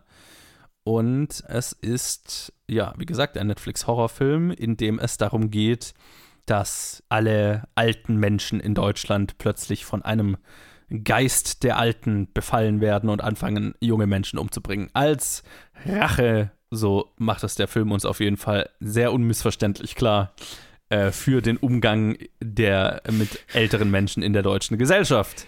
Wir haben den Film auf, den Fant auf dem Fantasy Filmfest vor einigen Wochen gesehen, haben ihn jetzt, ich glaube, beide nicht nochmal angeschaut vor diesem Review, aber es war auf jeden Fall ein Kinoerlebnis, das, das ich in guter Erinnerung habe. Mhm. In dem Sinne, dass ich mich sehr gut dran erinnere. Nicht unbedingt aus den Gründen, die der Film vielleicht will. Und äh, deswegen machen wir jetzt ein Review. Ich würde auch sagen, wir machen das Review komplett spoilerig, weil wir haben ihn ja schon mal in kurzem in unserem Fantasy Filmfest Recap kurz spoilerfrei behandelt. Jetzt völlig frei von Restriktionen. Luke, was hat, hast du noch zu Old People zu sagen? Aha. Fuck. Fuck it. Ja, ist kein, kein guter Film. Ich kann, ich, ich bin, ich bin ehrlich gesagt erstaunt, dass dieser Film seinen Weg auf Netflix gefunden hat, weil ich hätte eher erwartet, dass Amazon den irgendwann mal abgreift für. Ja, das war ja eine 1,50. Netflix-Eigenproduktion, also von vornherein. War sogar eine Netflix von vornherein. Ja. Ach so, ich kann mich nicht mehr dran erinnern. Yes. Ach, das habe ich alles vergessen. Ja, was, soll ich? Er ist, er ist preachy, er ist sehr deutsch. Es könnte auch einfach ähm, eine Folge Sturm der Liebe Gone Wrong sein. ja. Was hasse ich besonders? Alle Dialoge und die Tatsache, dass sie unbedingt noch eine Love Triangle in diesen Film rein, reinpressen mussten. Die übrigens daraus besteht, dass eine Frau extrem, also auf einen schon ein bisschen Arschloch einfach steht. So, was mich auch noch zusätzlich genervt hat, muss ich es so im Nachhinein sagen. Also einfach noch ein Wichser noch dazu. Du meinst ein Klischee bedient? Ja, Der Förster vom Forsthaus Falkenau halt. Was er übrigens nie war. Hab Ja, ich ja. ich, ich habe die ganze Zeit, während, das, während, während der Film lief, gedacht, der Typ sieht aus wie der Förster vom Forsthaus Falkenau, aber es ist jemand anders. Aber er sieht aus wie einfach, keine Ahnung, den können wir auch einfach in so einer Schlagersendung sehen und er wird Ja. nicht auffallen. Der äh, Förster vom Forsthaus Falkenau ist auch die Alliteration des Todes, ne? Korrekt. Mhm. Der Förster vom Forsthaus Falkenau. Äh, sorry, ich bin gerade ein bisschen, bisschen wortlos, weil ich, mir fällt Aha. echt nichts mehr zu diesem. Wie fandest du den Film denn? Ja, äh, ziemlich furchtbar. Also ich meine, ich würde jetzt sagen, also ich versuche jetzt nicht zu viel zu wiederholen, was wir schon in unserem äh, Fantasy Filmfest Recap gesagt haben. Das könnt ihr euch ja anhören, falls ihr, also ich würde das hier jetzt als Ergänzung dazu sehen. Wir haben ja damals gesagt, also was, also um es zu recappen, was mich am meisten an diesem Film genervt hat, ist, dass es für einen deutschen Film scheinbar unmöglich ist, einen Film zu machen, äh, ein, ein Film zu sein, ohne irgendwie einen Soapy-Charakter zu bekommen. Und dieser Film ist halt einfach eine, eine Soap-Geschichte in einem Horrorfilmmantel, wie mit diesem ganz, ganz furchtbaren Love Triangle, das du ja schon beschrieben hast, das halt klischeebeladen ist bis zum geht nicht mehr. Ne? Wir haben unsere Hauptperson, die, oder die Mutter, keine Ahnung, eine unserer Hauptpersonen, die das Kaff ihrer Kindheit zurückkehrt, äh, wo der Typ, den sie verlassen hat, der Vater ihrer zwei Kinder, inzwischen mit einer anderen zusammen ist und die ist neidisch, dass jetzt die neue, der, die alte Frau da wieder auftaucht und zwischen denen ist auch noch irgendwas, aber werden sie oder werden sie nicht? Who cares? In einem Horrorfilm. und diesem, dieser Plotline wird halt so, so, so viel Platz gegeben und sie ist so einfach Copy-Paste aus dem Soap-Opera-Textbook übernommen, dass, dass das halt kein emotionales Gewicht hat, aber der Film will halt, dass das irgendwie der emotionale Aufhänger dieses Films ist. Und das funktioniert halt nicht. Noch dazu hat der Film halt ganz, ganz, also ich meine, diesen, diesen moralisierenden Charakter, den wir ja auch in unserem Fantasy Filmfest Recap angesprochen haben, der halt sehr aggressiv ist und sehr ätzend, weil der Film halt nicht wirklich was darüber, über das Thema zu sagen hat, äh, ne, äh, wie in Deutschland mit älteren Menschen umgegangen wird, außer es ist schlecht. Punkt. Das ist die Tiefe, in die dieser Film in dieses Thema reingeht. Aber er prügelt es dir halt so mit dem Vorschlaghammer ein, äh, in Dialog- und Monologform, sogar in Voice-Over am Ende des Films. Das ist fast schon, also das, das war schon witzig. Das war unverhofft komisch einfach am Ende. Das war, Mhm. also, das war ein guter Comedy-Moment. Das stimmt. Also ja, das ist, ich meine, der Film hat definitiv äh, Comedy-Potenzial. So, so ist nicht. Ähm, das, das muss man ihm schon sagen, muss man ihm schon lassen. äh, das ist definitiv vorhanden. Ja, äh, halt moralisierend auf eine abturnende Art und Weise. Also das ist so äh, Message, wie man sie eigentlich nicht vermitteln sollte in einem Film, äh, indem man halt, okay, die hatten halt diese eine Idee und jetzt haben sie versucht, dann einen Film drum zu stricken, aber haben sich nicht tiefergehend mit dieser Idee auseinandergesetzt. Und dann halt quasi einen Zombie-Film zu machen ohne interessante Charaktere mit einer einzigen Message, die nicht besonders tiefgründig ist. Und wir ersetzen einfach die Zombies durch ältere Menschen, dann ist halt das alles, was diesem Film noch bleibt, irgendwie sehr brutale Kills, weil das ist, was dann der Rest vom Film ist. Irgendwelche Charaktere stolpern in irgendwelche Situationen, dann passiert irgendwas Schlimmes, sie sind alle schockiert dann stolpern sie wieder raus. Und Mai, die Kills sind halt ein bisschen drastischer, als es sich der deutsche Genrefilm vielleicht hier und da mal erlaubt, aber das ist jetzt kein Grund, den Film zu sehen. Nö. Nö. Ja, und deswegen ist es halt so am Ende so ein Film, der sehr so ein bisschen substanzlos, ohne irgendwelche originellen Ideen ist. Schauspielerisch auch sehr schwankend, würde ich sagen, leider. Mit einer ganz hübschen Inszenierung und dem ein oder anderen ganz unterhaltsamen Kill, aber das ist halt so, ja, das hat der ein oder andere Uwe Boll-Film halt auch. Ja. ja. Ist nicht unbedingt sehenswert. Sage ich hier selten, aber. Nee, sage ich, sag ich, schon, ich schon oft genug. Er ist nicht sehenswert. Ja. Punkt. Kein, kein Highlight des Jahres 2022. Nicht wirklich. Yo. Alright. Und das war es tatsächlich auch für mich für diese Woche. Und tatsächlich wollte ich noch kurz erwähnen, werde ich auch in nächster Zeit bei den Reviews vermutlich nicht so wirklich dabei sein, weil ich mir bei denen eine kleine Pause gönne. Eine wohlverdiente Pause. Dankeschön. Und äh, auch äh, äh, zusätzlich dazu noch, falls ihr euch fragt, äh, wo äh, das House of the Dragon Review ist, nur Ah, als ja. kleine Info, eigentlich würden wir über Episode 8 und 9 reden, aber dann müssten wir zwei Wochen warten, um über das Finale zu reden und das ist irgendwie lame, wenn man irgendwie zwei Wochen später über ein Finale redet, über das schon alle geredet haben. Deswegen werden wir nächste Woche Sonntag ein kleines House of the Dragon Special rausbringen, wo wir Yes. über die letzten drei Episoden und die Serie generell reden. Ich bin sehr, sehr, sehr, sehr gespannt auf das Sehr Finale. entspannt. Ich bin sehr entspannt, vielleicht auch. Ich bin so entspannt, dass ob ich auf einem Sofakissen schlafe und äh, damit bis bald.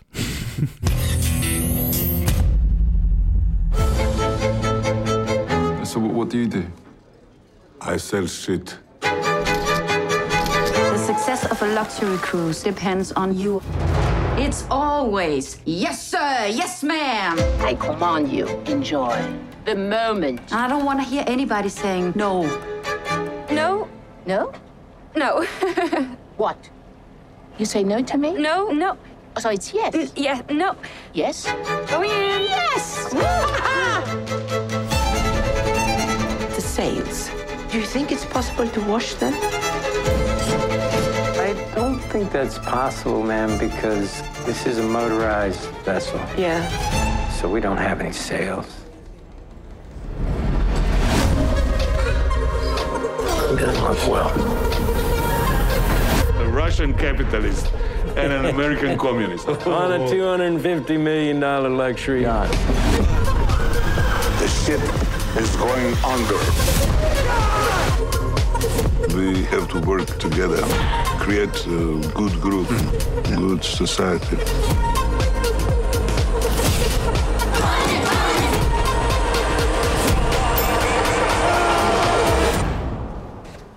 Is really bad. This is really, really bad. Und jetzt sind wir zurück zum Gewinner des Palm d'Or. Triangle of Sadness von Ruben Östlund, einem dänischen, Schwedisch? schwedischen, einen schwedischen äh, Filmemacher, der jetzt seinen zweiten Palm d'Or äh, gewonnen hat. Und mit seinem ersten englischsprachigen Film, soweit ich weiß, oder? Ja. Und ich kenne mich gar nicht mit seinen Filmen aus, aber hier haben wir eine straightforward Satire über reiche Leute, wo wir sie zuerst in ihrer Fashion-Welt kennenlernen, dann sieht man sie, sieht man viele verschiedene auf einer Yacht zusammen. Ich weiß nicht, wie viele Trailer ähm, herausgibt, deswegen weiß ich gar nicht, wie viel ich sagen, hier, wie viel ich sagen darf, ohne, ohne Oh ja, schon viel. irgendwas zu verraten. Also bis zur, bis zur das Hälfte. letzte Drittel, das letzte Drittel, weiß man, dass es passiert vom Trailer her? Ja, äh, es ist schon alles irgendwo draußen. Ich, ich würde so viel Alles. sagen, also ja, ich würde bis zum letzten Abschnitt an die Grenze gehen. Also, genau, die sind auf der Yacht und dann äh, passiert auch da was. Und sie singt oder sie singt nicht, äh, wir wissen es nicht genau. Aber es, es, es, sie, sie geraten auf jeden Fall in ein Unwetter.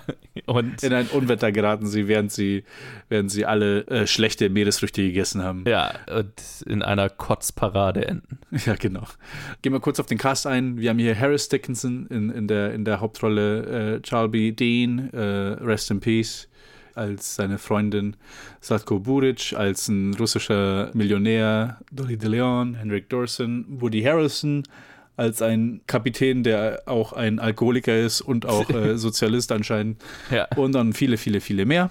Und vor allem folgen wir unserem, unserem Pärchen Harris Dickinson, Shelby Dean, die beide Model slash Influencer sind und wir halt im ersten Drittel so in ihrem Fashion-Leben irgendwie mit dabei sind und auch irgendwie ihre Beziehungsdynamik ein bisschen mitkriegen und dann die dann quasi reingeworfen wird in, in, eine, in eine Yacht für Superreiche, wo sie halt als Influencer einfach Tickets dafür geschenkt bekommen haben und dann wirklich unter wirklich, wirklich reichen Leuten Mhm. halt da ans Deck gehen und halt Satire ensues, was man sich irgendwie vorstellen kann. Wir haben Reiche, wir haben die Arbeiter, die da dort sind, wir haben unsere beiden hier und alles mögliche Zeug passiert.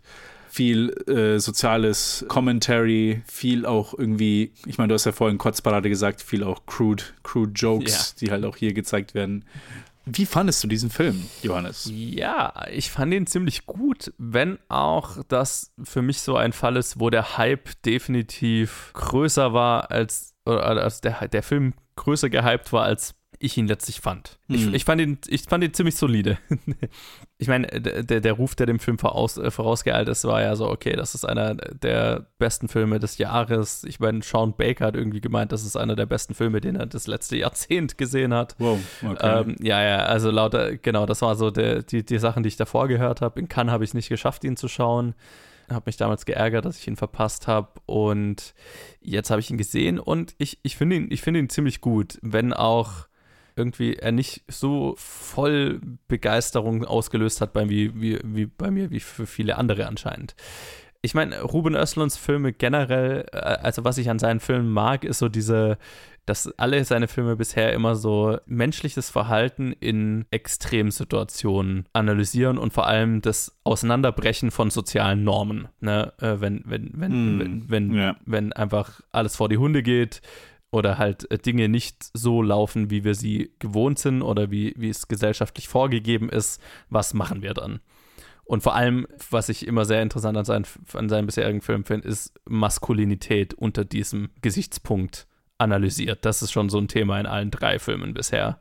Okay, was, was ist der moderne Mann und wie ist unser Bild vom modernen Mann und wie ist dieses Bild mit der Realität in einer Extremsituation? So.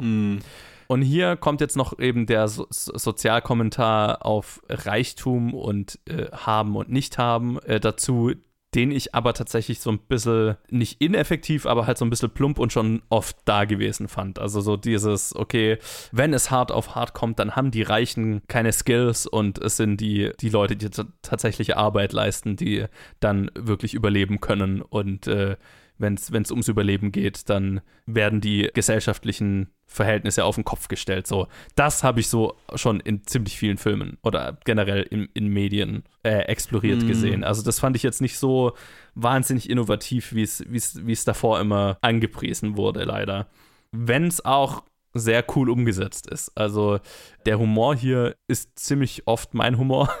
Also auch die, der, der, der sehr schwarze Humor und was ich ja, wie gesagt, an, seinen, an, an Ruben Östlunds Filmen einfach sehr mag, ist so dieses sehr, sehr skandinavisch, sehr trockene, einfach feine Auseinandernehmen von sozialen Normen. Wenn, wenn einfach so die Dinge, die uns in unseren gesellschaftlichen Strukturen halten, entfernt werden, was, was passiert dann mit uns?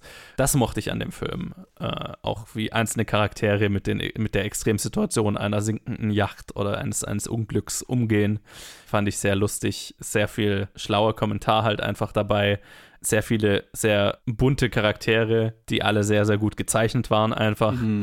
Ich hatte das Gefühl, der Film verliert sich dann irgendwann. Also, ne, wenn wir dann irgendwann im dritten Akt sind, der letztlich auf einen Twist rausläuft, den ich, den habe ich noch öfter gesehen als den, den Social Commentary. ja. Ja, auf den ja, habe ich gewartet. Ab dem Moment, wo der dritte Akt begonnen hat, habe ich auf den Twist am Ende des Films gewartet. Und der letzte Shot ist dann schon wieder sehr gut. Ne? Also, oder die letzten paar Shots, ne? der letzte Charaktermoment, den fand ich wieder sehr interessant, was das über die, das soziale Gefälle davor ausgesagt hat. Aber irgendwann, ne, ich habe ich hab die Länge des Films mit seinen 150 Minuten schon sehr gespürt, weil ich das Gefühl hatte, okay, jetzt hat der Film nichts Neues mehr zu sagen, sondern wir, wir wiederholen dieselben Beats. Nichtsdestotrotz ist er sehr gut besetzt, sehr gut gespielt und wenn er funktioniert, dann funktioniert er richtig gut. Wie ging's denn dir? Ich könnte eigentlich fast alles unterschreiben, was du gesagt hast. Mir ging es sehr, mir ging's sehr, sehr ähnlich. Ich weiß gar nicht, ich bin gar nicht mal mit so, ich, also ich bin nicht mit hohen Erwartungen reingegangen, Mhm. sondern ich war einfach sehr, sehr intrigued, kann man sagen, halt von dem. Also ah, Gewinner in Cannes, mal schauen, was das hier sein wird. Ich war ich habe auch keinen Trailer gesehen oder so. Ich wollte einfach nur da einsteigen. Mhm. Und ja, ich muss dir bei, bei allen Sachen, bei vielen Sachen recht geben. Und auch am Ende, ich glaube, mir hat er noch ein bisschen besser gefallen als dir, Mhm. aber äh, ich habe im Prinzip dieselben Meinungen wie du. Äh, vor allem halt auch ist so ein Film, der, der vom irgendwie vom satirischen Humor, vom sozialen Kommentar lebt, aber halt wirklich nichts Transgressives oder, oder irgendwie Neues oder Subversives sagt, Mhm. sondern so, ich hatte das Gefühl, ich habe alles schon mal gehört. Jeden Kommentar, der hier gebracht wurde, habe ich schon immer gesehen, genauso wie jetzt auch im, im, im letzten Akt mit dem Twist und halt auch mit der Situation selber, wie sich dann die Gruppe herausarbeitet. So, ja, okay, das habe ich alles schon mal gesehen oder vielleicht sogar diskutiert gehört. So Leute, Ja. die über solche Szenarien reden und dann so dieses typische, was, was wäre, wenn. So, so die, zu, einfach nur zu sagen, Milliardäre haben keine tatsächlichen Skills, ist halt einfach. Ist halt nichts Neues. Das ist Also, jetzt nicht ja. besonders deep. Genau. Und das ist, da hat der Film Glück, wie du gesagt hast, da hat der Film Glück, dass er das halt davon lebt, von sehr guten Darstellern, die sehr, sehr interessante Charaktere spielen und er aber auch schafft, dass halt dieser, der Humor aber auch oft auch landet. Auch wenn das Kommentar jetzt nicht wirklich irgendwie schockierend war oder was, äh, was weiß ich. Und ich muss auch zugeben, dass der Film ja auch den, den größten Lacher meines dies, dieses Jahres für mich beschert hat. Okay. in der großen Sequenz des zweiten Aktes, was ich nicht erwartet hätte, weil der, das hat sich bei mir so aufgebaut. Ich meine, das kam auch vom Trailer und das hat auch gesagt, Kotzparade. Und dann fängt es so langsam an und es äh, schaukelt sich so auf ja. und dann kommt ein Needle Drop und dann wird Metal gespielt. Und ich weiß nicht wieso, aber als das dann passiert ist, wo dann so richtig einfach auch der Sturm die Yacht da reinhaut, ich musste einfach so lachen. Das hat mich einfach, also so dieses ganz, dieses, diese ganze Situation zusammen mit, es hat sich so aufgeschaukelt, dass ich am Ende einfach nur, das war so ein eher, das war nicht mal so ein Lachen vom, vom Humor, sondern einfach so dieses, so ein freudiges Lachen, einfach so, Alter, was passiert hier gerade? Äh, Ja. Es ist, es, hat, das hat einfach sehr Spaß gemacht und ich, ich muss sagen, dass ich einfach, dass ich einfach die Charaktere einfach so gemocht habe Mhm. äh, und halt auch, auch die, die halt äh, im zweiten Akt dazukommen und im dritten Akt sind.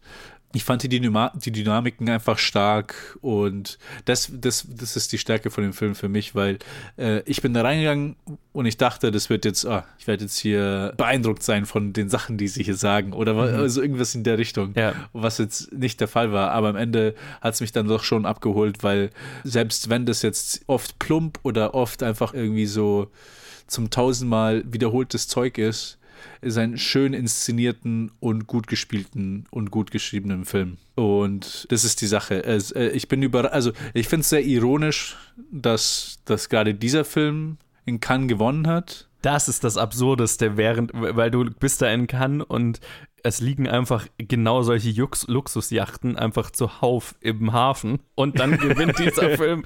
Das war sehr absurd. Ja, ja. Also es überrascht mich, weil ich würde sagen, er ist in keiner Weise super radikal. Nee. Oder e- überhaupt radikal. Vielleicht hat er genau ist deswegen einfach- gewonnen. Vielleicht deswegen, ja, weil er, weil er auch vom, vom Commentary so ein bisschen oberflächlich ist. Also alles, was du, also äh, Milliardäre haben keine, haben keine Survival Skills. Also diese, solche Sachen halt. Also Ja. es ist, das akzeptiert man anscheinend noch in Cannes. Das, vielleicht in Cannes denken sie so, ah, das ist hier transgressiv, keine Mhm. Ahnung. Also es ist, es ist komisch, weil ich finde es einen sehr soliden und guten Film. Ich hatte, ich hatte eine gute Zeit mit denen, obwohl ich da auch zustimmen muss, die 150 Minuten hat man gemerkt. Mhm. Vor allem, weil ich nicht erwartet habe, dass er so lang wird. Ich habe davor das nicht gewusst. Normalerweise schaue ich immer so davor, okay, ungefähr wie lang ist der Film? Und hier habe ich halt nicht dran gedacht. Und dann sind zwei, waren, waren zwei Stunden vorbei. Ich so, der ist aber noch nicht am Ende. Das Ja. dauert aber noch ein bisschen.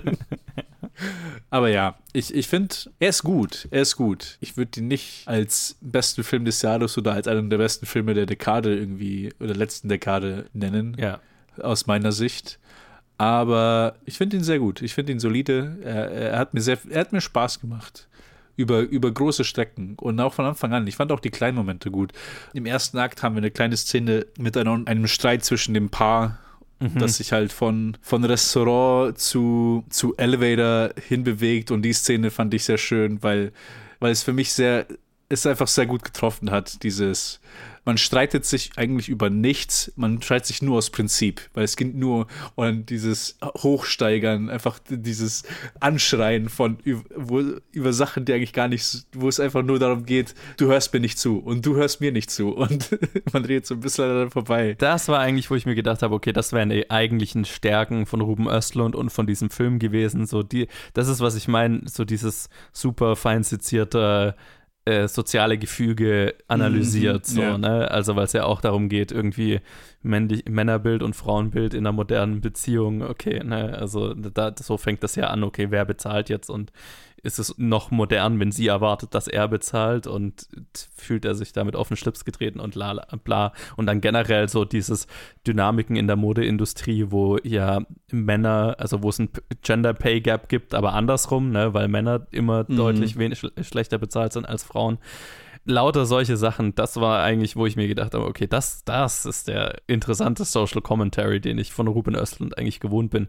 Es war dann eher, wo er dann auf die eben sehr plumpen, wie ja schon gesagt, sehr plumpen Kommentarelemente auf der Yacht zurückfällt, wo so ein bisschen dann halt, wo ich mir dann halt so gedacht habe, naja, okay, gut, schade. Das war vorher eigentlich sehr viel spitzfindiger und feinfühliger. Hm, ja, es war sehr viel spezifischer und deswegen. Schade, dass wir jetzt hier so plump sein müssen, einfach. Ja, ja, das ist das, die, die Spezifizität des Streits am Anfang Mhm. des Films. Das, das verleiht ihm so die Tiefe und auch die Stärke in, in dem Kommentar, das er gibt. Und halt alles andere sind so Observationen, die man, das sind so erste Gedanken. Ja, genau. Da fängt der, die Diskussion eigentlich erst an. So. Ja, ja, genau. Also da ist halt die Schritte nicht gegangen. Man, Ja. Das sind so, sind so erste Gedanken, die, sie- die so hin und her geschmissen werden, so immer vom, aufs Neue, Mhm. wo halt nicht so wirklich eine, eine Situation, wie du gesagt hast, so auseinandergenommen wird, von A nach B, nach C, nach D, nach E. Das ist ja eine, das ist ja so zehn Minuten lang einfach nur diese, diese, diese eine Streit, der sich so entwickelt zwischen den Pärchen über ein, über ein Thema. Und es geht halt im zweiten Akt oder ab dem zweiten Akt ein bisschen verloren, weil halt dann, weil er halt dann einfach nur viele verschiedene Sachen sagen will, aber dann am Ende so, dann aber es nicht schafft, irgendwas Neues oder irgendwas Interessantes zu sagen. Aber er schafft es halt, witzig zu sein. Ja, genau. Dann sind wir halt irgendwie auf dem Level, okay, ein, ein russischer Kapitalist und ein amerikanischer Kommunist tauschen, werfen sich auf einer Luxusjacht irgendwie äh, Quotes von Marx und äh, äh, Reagan hin und her. Haha. Ja, das, okay. Die Szene fand ich, also ja, das, also Ja. genau diese Szene, ich, weil ich dachte mir so, es ist so plump, also ja, es ist so, Wo wollen wir hin hiermit? Ich, es ist so First Draft, Ja. so okay. Und ich fand's, ich fand's amüsant, weil ich die Schauspieler gemocht Ja, habe. genau, Also, ja. So wie sie, sie, so wie sie es gespielt haben, fand ich die Szene an sich schon amüsant, aber man hätte so viel mehr machen können Ja. oder dem erlauben können, mehr zu sein, als es ist. Und es ist, es ist halt am Ende. Es, es, ist ein, es ist ein sehr gut gespielter Schenkelklopfer, so. Ne? So Genau, Haha, genau, was wäre, genau. wenn ein russischer Kapitalist und ein amerikanischer Kommunist sich unterhalten würden? Aber Ja, ja, ja. tiefer geht's halt nicht. Das ist, das ist, das, das trifft ganz gut, die Beschreibung. So. Und das trifft auch ganz gut meine Erfahrung mit dem Film. Also, ich hatte eine gute Zeit. Ich, ich hatte Spaß. Ja. Und ich fand ihn gut. Aber ich würde, ich würde ihn, ich würde es nicht als Meisterwerk oder irgendwie als, als radikales Statement betrachten in irgendeiner Weise. Ja. Und das würde man erwarten, so, ah, Palm d'Or-Winner, Social Commentary. Man, man geht mit Erwartungen rein, die halt dann nicht erfüllt werden und ist halt dann, okay.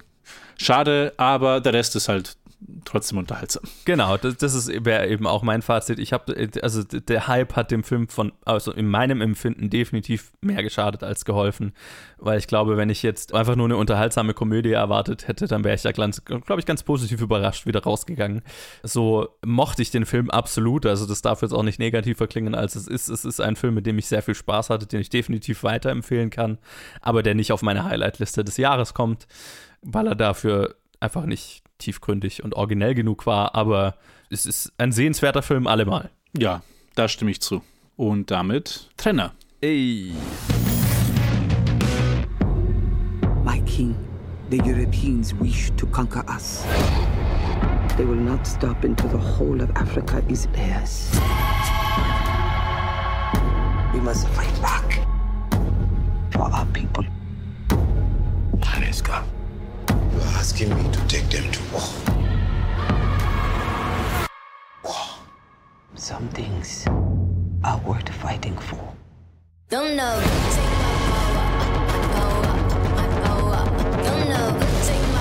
You are called to join the king's guard. No kingdom in all of Africa shares this privilege. Train hard, fight harder. We fear no one. And we fear no pain. I offer you a choice. Fight or we die.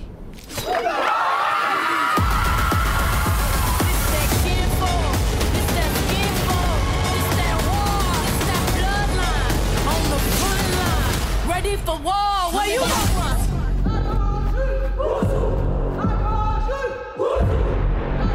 To be a warrior, you must kill your tears. We are the spear of victory! We are the blade of freedom! We are the Homer!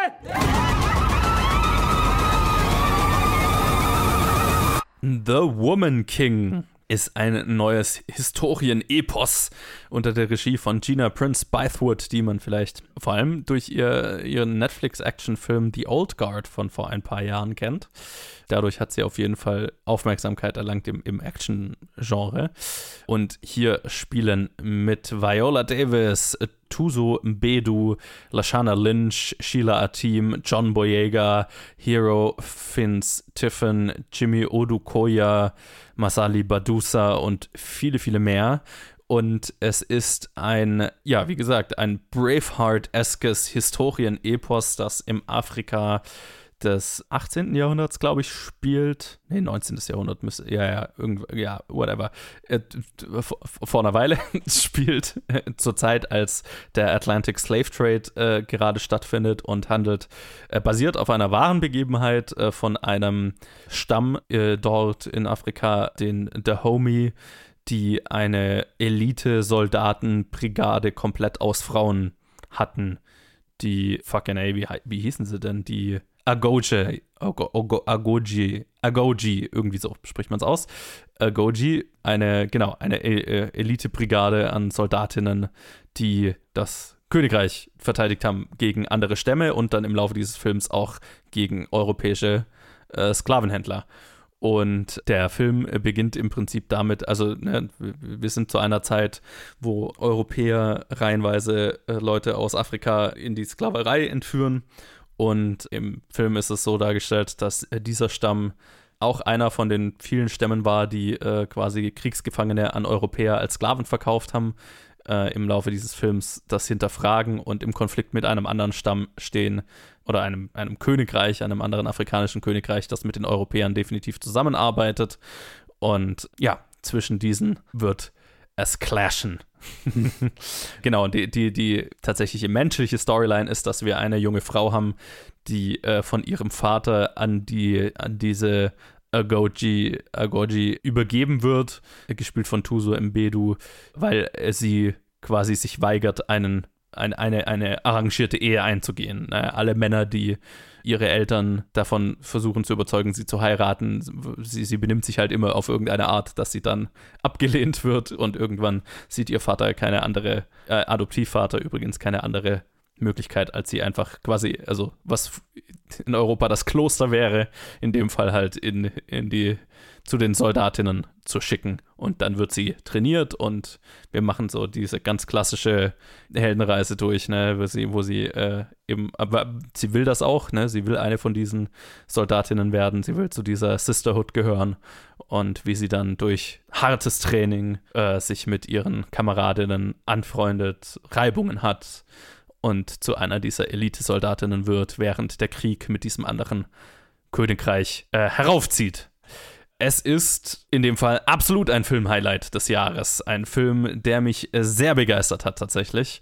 Ein Film, der den Begriff Historien-Epos absolut verdient hat, weil er auf von der Inszenierung einfach gigantisch angelegt ist. Es ist wunderschön inszeniert. Also mit aller Liebe zum Detail, wie man das jetzt aus Mittelalter-Epen die europäische Geschichte vor allem halt äh, zeigen, gewohnt ist, ne, mit Kostümen und Production Design und äh, einem, einem Score, der sich äh, gewaschen hat, der episch ist bis zum geht nicht mehr. Also wirklich, Braveheart ist wahrscheinlich der, der nächste Vergleich. Tatsächlich auch, weil, weil, weil es wahrscheinlich ähnlich historisch akkurat ist wie Braveheart, was ich dann so im Vorbeigehen gelesen habe.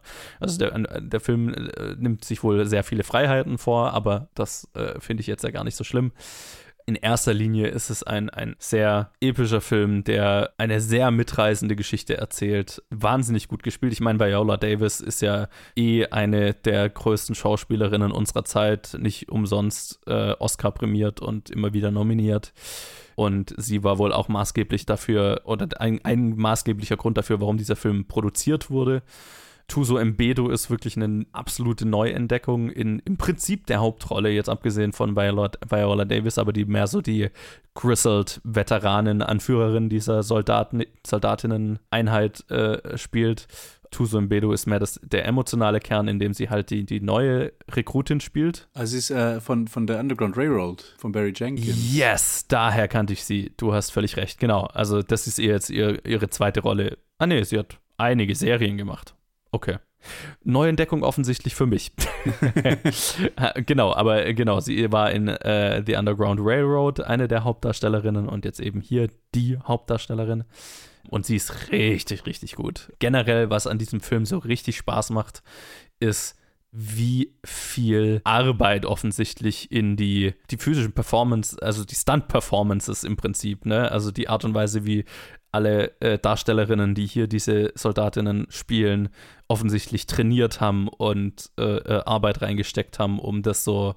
Äh, es ist wirklich mitreißend. Die Trainingssequenzen und auch die Schlachtsequenzen, die vorkommen, sind einfach wahnsinnig choreografiert und inszeniert. Äh, das ist schon gigantisch. Und generell die, die Schwesternschaft, die sich da entwickelt zwischen den Charakteren. Adrian Warren muss ich da noch erwähnen, die spielt eine andere Rekrutin, die ich extrem gut gespielt fand. Aber mein Low-Key-Favorite dieses gesamten Films, und das ist wenig überraschend, weil ich sie eigentlich in allem gut finde, in dem sie ist, ist Lashana Lynch die ich ja äh, schon hier in No Time to Die vor kurzem sehr gut fand. Sie ist auch in Captain Marvel, ist sie super aber sie ist mit Abstand das Beste, was dieser Film zu bieten hat, weil sie halt so die äh, Veteranen spielt, die aber halt auch noch sehr lustig ist und so kann man schlecht beschreiben, aber halt so die so Tough Love diesen dieser vor allem dieser einen Rekrutin gegenüber gibt, aber mit einem Augenzwinkern, mit sehr viel Humor äh, sehr viel Herz. Ne? Also sie ist auch gleichzeitig das Herz, aber auch die, der Co Comic Relief diese, dieses Films und sie ist so fucking gut. Holy shit. sie schließt mir einfach sofort ins Herz. John Boyega ist übrigens der König und er ist sehr gut darin, der König zu sein.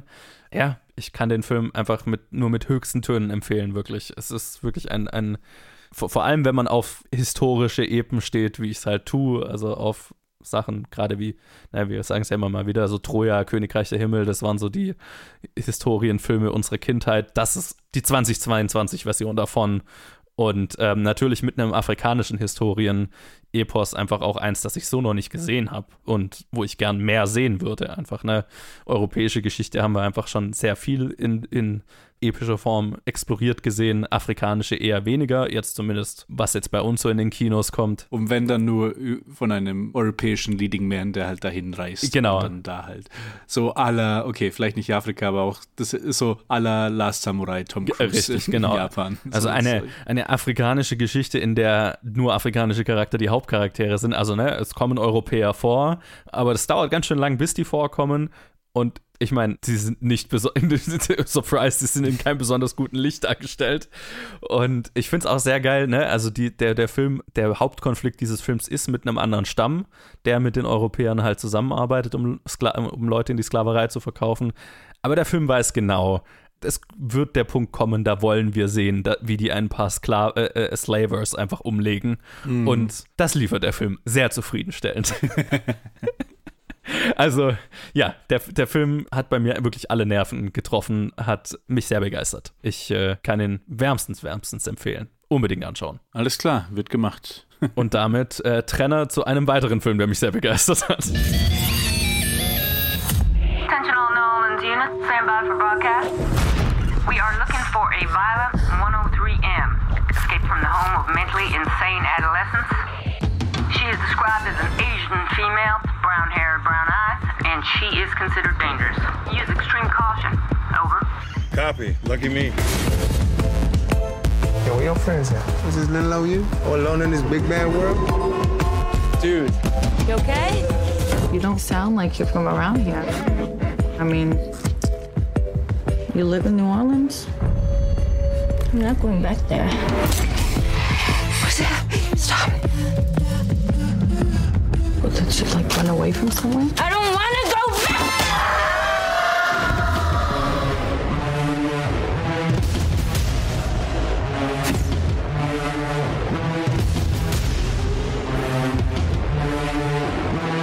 She's got no place to stay. I'm helping her out for a little while. Since when do you help people? Hey!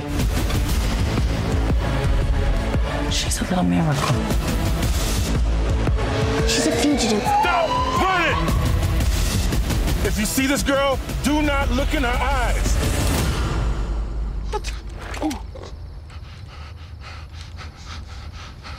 Why do you think you're in charge?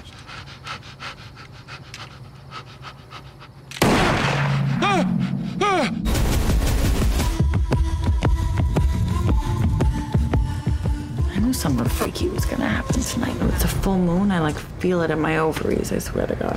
Und dieser Film ist Mona Lisa and the Blood Moon. Der dritte Film von Anna Lili Amirpour. Ihr wisst schon, wir sind, wir sind große Fans. Wir haben schon über die letzten beiden Filme in, in Directed By geredet und waren dementsprechend auch, hatten sehr große Vorfreude zum, für den dritten Film und haben ihn jetzt wir beide noch angeschaut. Hier haben wir in der Hauptrolle Jeon Jong-seo, die ich aus, aus Burning kannte. Yes. Ein Breakout-Star aus Burning. Wir haben dazu noch Kate Hudson, Ed Screen, Evan Whitten, Craig Robinson und einige, einige mehr.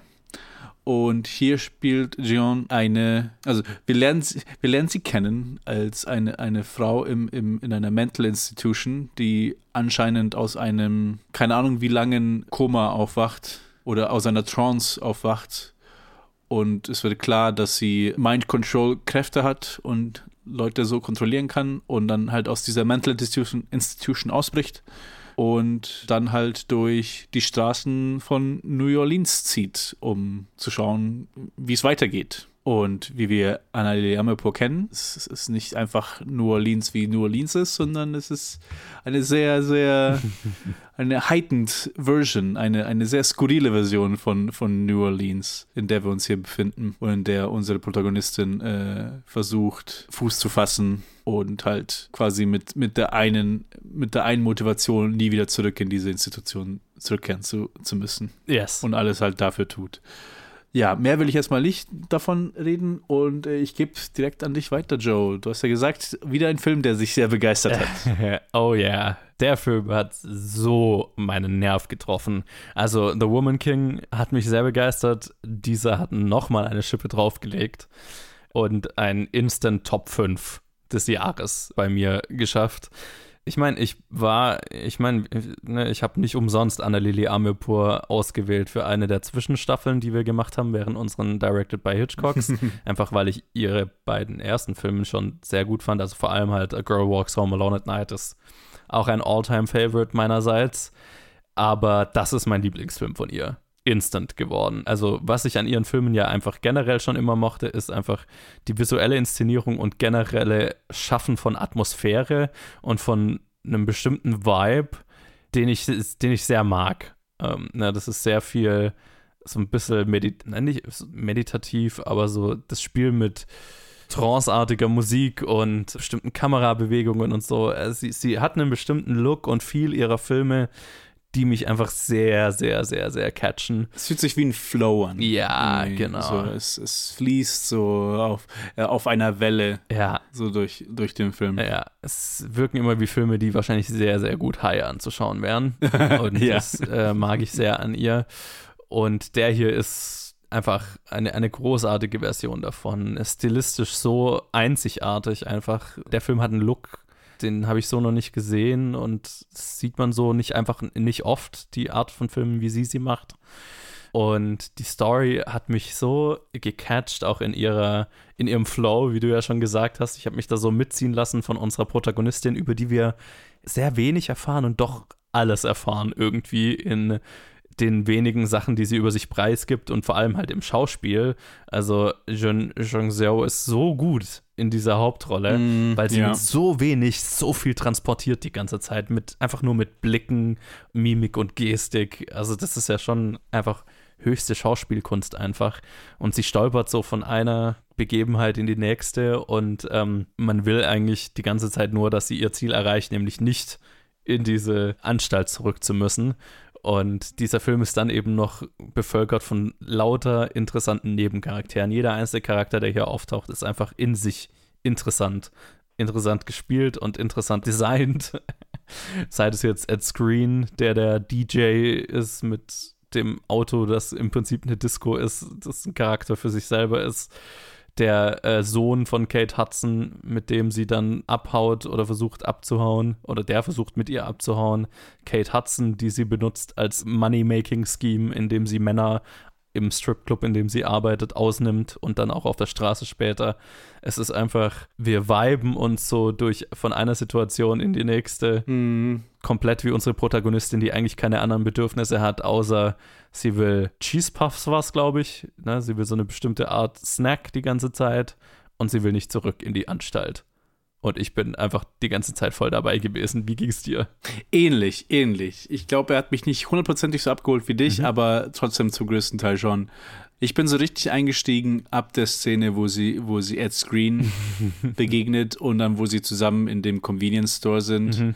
Und ich dann so das erste Mal wirklich die Kamerabewegungen mit, mit, mit dem Soundtrack, mit den Performances irgendwie so alles im Einklang ist so gekommen und meditativ, trance-like, Flow, es ist schwer zu, zu beschreiben, mhm. aber es hat eine gewisse, es hatte eine gewisse Qualität. Und da habe ich mich einfach mitziehen lassen und bin damit eingestiegen. Und ich, ich hatte sehr, sehr, sehr großen Spaß damit. Für mich auch einer meiner, meiner Favoriten dieses Jahr. Absolut ich muss sagen, es ist so komisch. Ich, ich, ich, ich hatte so versucht, die, drüber nachzudenken und so Wörter zu finden. Was ist so dieser Look, den, den sie hat? Mhm den ich beschreiben will in irgendeiner Weise. Aber ich habe eher das Gefühl, wenn ich jemand anders sehen würde, dann würde ich sagen, ah, der sieht aus wie ein Film von ja. Lily Amerfur. Ist eher so, sie, sie, sie hat so für sie, was für sich selber geschaffen, mhm. was ich so nicht wirklich hundertprozentig beschreiben kann. Was ich sagen kann, ist, äh, dieser Film im Vergleich zu den letzten beiden, ist, dass ich irgendwie so zumindest bei der Zeichnung von, von den Charakteren von Ed Screen, von Kate Hudson und von vielen anderen, dass ich das Gefühl habe, als ob ich Einflüsse von Sean Baker sehe. Mhm. So diese nitty-gritty, äh, diese, diese Leute, die man eigentlich nicht mit eigentlich nicht erlebt, mhm. die so in, in, einer anderen, in, einer anderen, sozialen Schicht sind, die man, äh, die eigentlich nur so wirklich im Background in anderen Filmen einfach so Set-Dressing sein würden, ja. aber wo man halt in die, in diese Leute eingeht. Und dann, was mir dann so gefallen hat, ist einfach nur diese, diese, dieses New Orleans oder diese Welt, die sie da konstruiert hat, die sich äh, gleichzeitig ist klar, dass es zu modernen Zeiten spielen soll. Wir haben den Flughafen, mhm. wir haben den Sohn, es werden Sachen da äh, besprochen und äh, gezeigt. Aber gleichzeitig fühlt es sich so zeitlos an, so out of time, mhm. so äh, in einer anderen Dimension. Das ist so, das ist so ein, ein Multiversum, das ist so ein anderes New Orleans. Es hat eine gewisse Qualität, die, die, die, die ich glaube, das Starke daran ist, dass es für mich so ein bisschen unbeschreiblich ist. Oder vielleicht finde ich jetzt einfach gerade die Worte nicht dafür. Und das alles auch mit dem, mit dem, mit dem Production Design und wie sie manche, manche Shots gewählt haben, vor allem mit der, mit den Kontrasten zwischen den Gebäuden und mit, mit dem Night Sky, was halt alles so sehr, sehr gewaltige Bilder eigentlich sind. Fast schon so, als ob man das irgendwie in einem so trippy, trippy Gemälde irgendwie ja. mhm. sehen würde. Das hat dann alles zu, zu, dieser Atmosphäre beigetragen, die halt, ja, wie gesagt hast, man geht es mit ein, man stolpert so, man, man fließt von, eine, von einem Szenario ins nächste mit starken Performances und dann, dann kam noch Greg Robinson, den ich, den, wo ich mich immer freue, wenn ich den in irgendein, irgendein, irgendwas Sachen sehe. Ja. Und dann halt auch noch eine, ein starker emotionaler Kern zwischen unserer Protagonistin und dann dem, dem Sohn von Kate Hudsons ja. Charakter, gespielt von Evan Whitten, äh, Charlie, wo sie auch wieder, wie du sagst, also die, wo sie, wo es auch schaffen, mit äh, eigentlich mit sehr wenig, sehr viel aufzubauen. Ja. Also nicht nur von, nicht nur als, als Charakter, sondern auch, all, all, auch die Beziehung zwischen den beiden. Mhm. Und wo man dann wirklich auch den Bond fühlt zwischen denen, was, was auch nochmal den, den Film auch trägt halt zu, äh, zur zweiten Hälfte. Und ja, ich hatte eine super Zeit. Und ich, ich, ich ist für mich auch einer meiner, meiner absoluten Lieblingsfilme dieses Jahr. Super geil. Äh, ich kann den nur wärmstens, wärmstens, wärmstens empfehlen. es ist einfach, es war einfach so gut. Und ich glaube, es ist wirklich so ein Film, was, du vorhin gesagt hast mit dem, ah, den, den, kann man sich wahrscheinlich sehr gut high anschauen. Also ja, Alter, ich könnte mir nicht vorstellen, was für ein Erlebnis das wäre, einfach so, äh, sich so zurückzulehnen und einfach zu viben so doppelt, mit dem Film. Einfach, einfach doppelt so, ne? trippy zu sein. Ja, ja. ja. Also, es, weil er ist schon so trippy, auch wenn man ihn einfach so anschaut. Und dann einfach irgendwie so noch auf einer anderen Ebene den zu sehen und noch mal ein bisschen mehr zu viben. Ja. Das wäre schon, wär schon ein Erlebnis, denke ich. Voll. Also eine Sache, die ich noch hervorheben muss, das Ende ist so gut. Ja, ja, ja, ja, ja. Es ist einfach, ich habe die ganze Zeit gedacht, oh mein Gott, wie findet sie hier noch ein, das, ein Ende, das emotional sich ehrlich anfühlt und gleichzeitig zufriedenstellend ist und so. Und sie schafft es einfach. Ich, ich, ich war gerührt, ich war, ich habe von, von äh, mein, ich hatte ein breites Grinsen auf dem Gesicht und war einfach so, yes, genauso muss dieser Film enden. Mhm. Ich bin aus dem Kino geweibt und hatte eigentlich instant Bock, den nochmal zu schauen. Und ihr wisst ja, ich schaue Filme häufig nicht noch, äh, we wenig Filme schaue ich doppelt, einfach weil ich immer das Gefühl habe, ich habe ja noch 10.000 neue Filme zu entdecken. Und Ja. ich habe Bock, den no nochmal ins Kino zu gehen, einfach um den nochmal zu schauen. Das, ist, das kommt so selten vor. Also, ah, instant verliebt. Und das kann ich unterschreiben. Das kann ich unterschreiben. Ich habe auch super, super Bock, den nochmal anzuschauen. Und zwar sehr bald. Beziehungsweise ich habe sogar Bock bekommen, einfach jede, ganz, jede ganzen bisherigen Filme nochmal anzuschauen und den hier Ja. auch. Also Total. so gut, so gut. Also höchste Empfehlung. Ne? Woman King war schon hoch, nochmal höhere Empfehlung. Der ist eher hier ja noch schwerer zu kriegen. Ne? Also Woman King läuft ja auch überall. Den, wenn man ihn erwischen kann, unbedingt anschauen. Aber halt, also, der ist, äh, Woman King ist definitiv für ein breiteres Publikum ange, äh, auch definitiv gemacht. Der hier ist für eher für ein Nischenpublikum. Äh, wenn ihr ihre anderen Filme gesehen habt und mit denen auf einer Wellenlänge wart, dann ist das auch für euch. Das ist jetzt nicht so eine breite Empfehlung wie, wie jetzt The Woman King zum Ja, Beispiel, stimmt. aber Ja, äh, ja. ich glaube, wenn, wenn ihr auf der Wellenlänge dieses Films eventuell seid, dann wisst ihr es eh schon. Von daher, ja. Genau. Wenn euch dieser Film abholt, dann wird er euch sehr abholen. Yes. Ich habe ich hab nicht das Gefühl, entweder man ist so, ich habe das Gefühl mit den, ich kann niemanden sehen, der diesen Film schlecht findet. Ich kann sehen Leute, die einfach ihn meh finden, weil sie einfach nicht damit, ver also einfach nicht diesen Sprung haben oder das einfach nicht ihre Sache ist. Ja. Aber wenn jemand diesen Film mag, dann wird er ihn fucking richtig, richtig mögen. Das, das Gefühl habe ich. Yes, so, so ist es. Absolut. Absolut. Ich kann total sehen, wenn man sagt, hä, was und was, was sollte das jetzt so? Ja. Ja, völlig verständlich. Aber wenn, wenn ihr auf der, wenn Leute auf der Wellenlänge dieses Films sind, dann aber richtig. Mm, so wie ich. Total, total. Ja, ich auch. So, jetzt haben wir noch einen. Jetzt haben wir noch einen. Ich habe ihn ganz sicher gesehen. Er beobachtet mich. Du gibst vor, du hättest das verarbeitet, aber du bist total besessen vom Tod.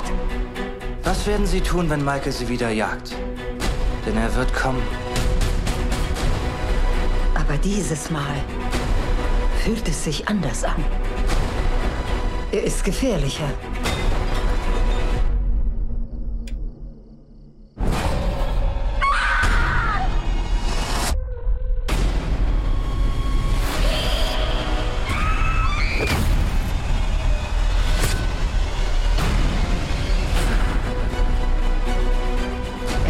Tochter getötet.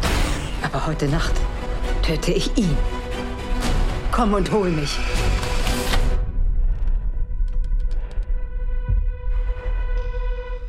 Halloween Ends, der dritte und letzte Film in der Halloween-Sequel-Trilogie von David Gordon Green, die den ersten Halloween als Basis nimmt und dann drei noch weitere gemacht hat, aber alle anderen Halloween-Filme ignoriert. Ich habe den einen Tag eine Tab ein, ein, ein Diagramm gesehen der unterschiedlichen Halloween-Timelines und wo sie ansetzen und so weiter, weil das ist ja nicht der erste Film, der bestimmte Sequels ignoriert. Das wurde ja schon zweimal gemacht. Also Halloween-Franchise, it's a mess, aber wir haben die aktuelle Trilogie wieder unter der Regie von David Gordon Green, natürlich mit Jamie Lee Curtis, Andy Matichak ist dabei, James Jude Courtney, Rohan Campbell, Will Patton und Jesse C. Boyd natürlich und vielen, vielen mehr.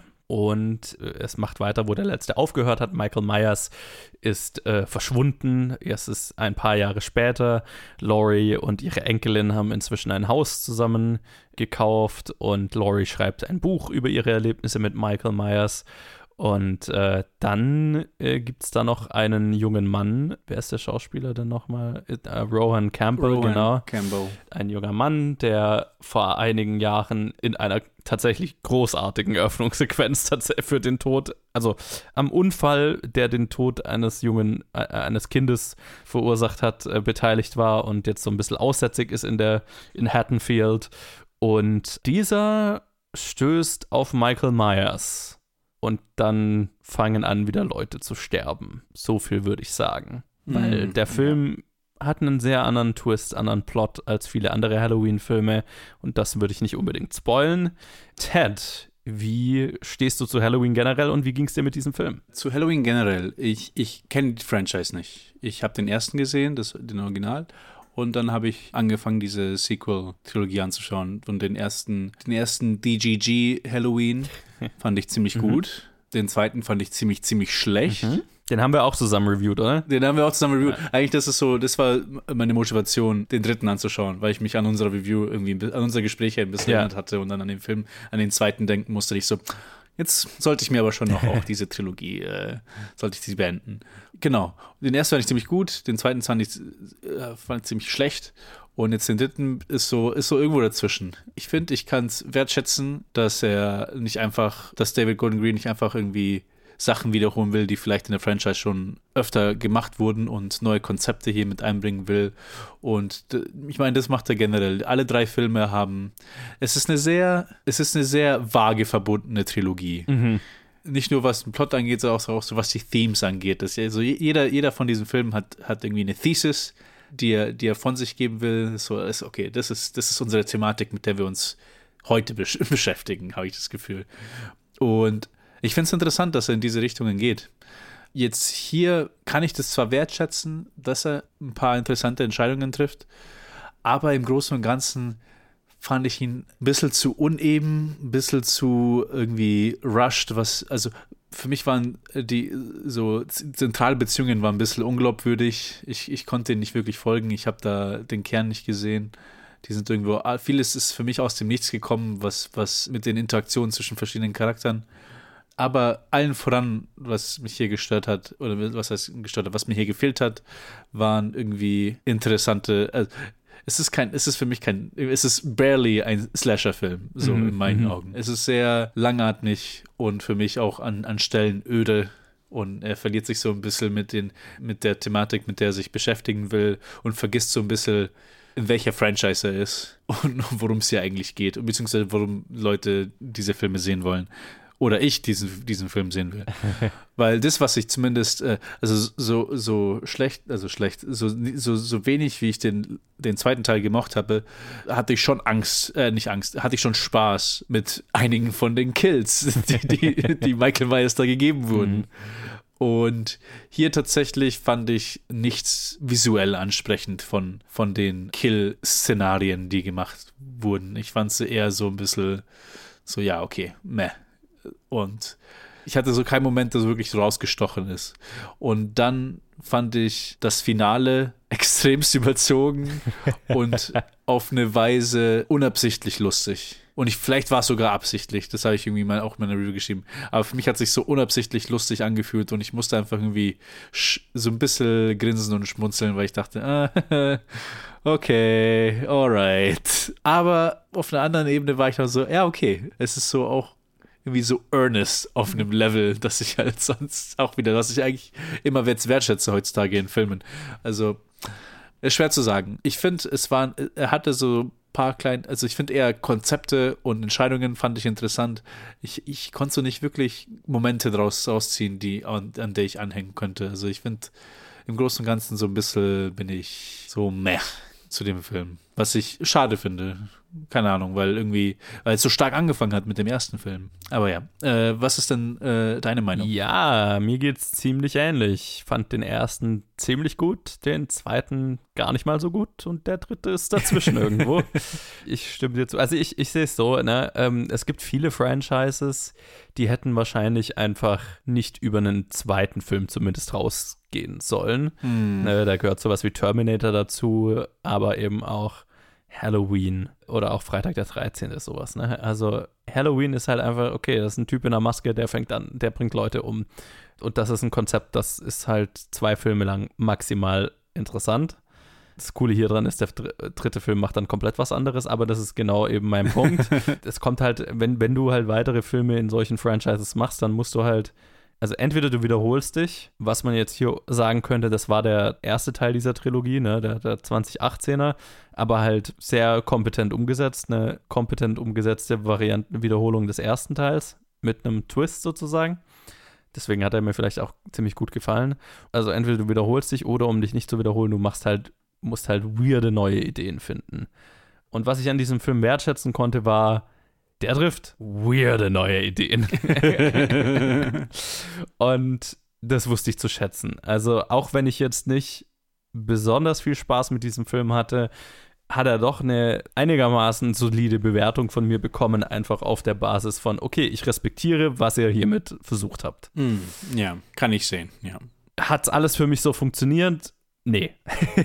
nicht alles. Manches, nicht alles. Ich mochte die esoterische Weirdness, die dieser Film teilweise ist und mit dem neuen Charakter von Rowan Campbell, äh, Campbell die hier eingeführt wird. Ich fand es aber sehr schade, dass die Trilogie hier keine kohärente Throughline hat, keinen kohärenten roten Faden. Ich habe so das Gefühl, die hatten halt eine coole Idee für den ersten Teil, nämlich Laurie Strode ist Sarah Connor und tritt gegen ihren Terminator an. Und ja. Blumhouse hat halt eine Trilogie in Auftrag gegeben und dann haben sie bei 2 und 3 irgendwie einen Mad Scramble gehabt, irgendwelche Ideen zu finden, warum sie jetzt noch weitere Filme machen.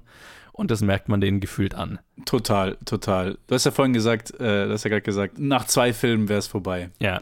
Und wenn ich mir, wenn ich mir vorstellen würde, dass die einzigen Halloween-Filme, Halloween die existieren, ist das Original und der zweite und 18. Halloween, dann wäre das eine, eine coole Kombo. Solide. Super solide. Ja.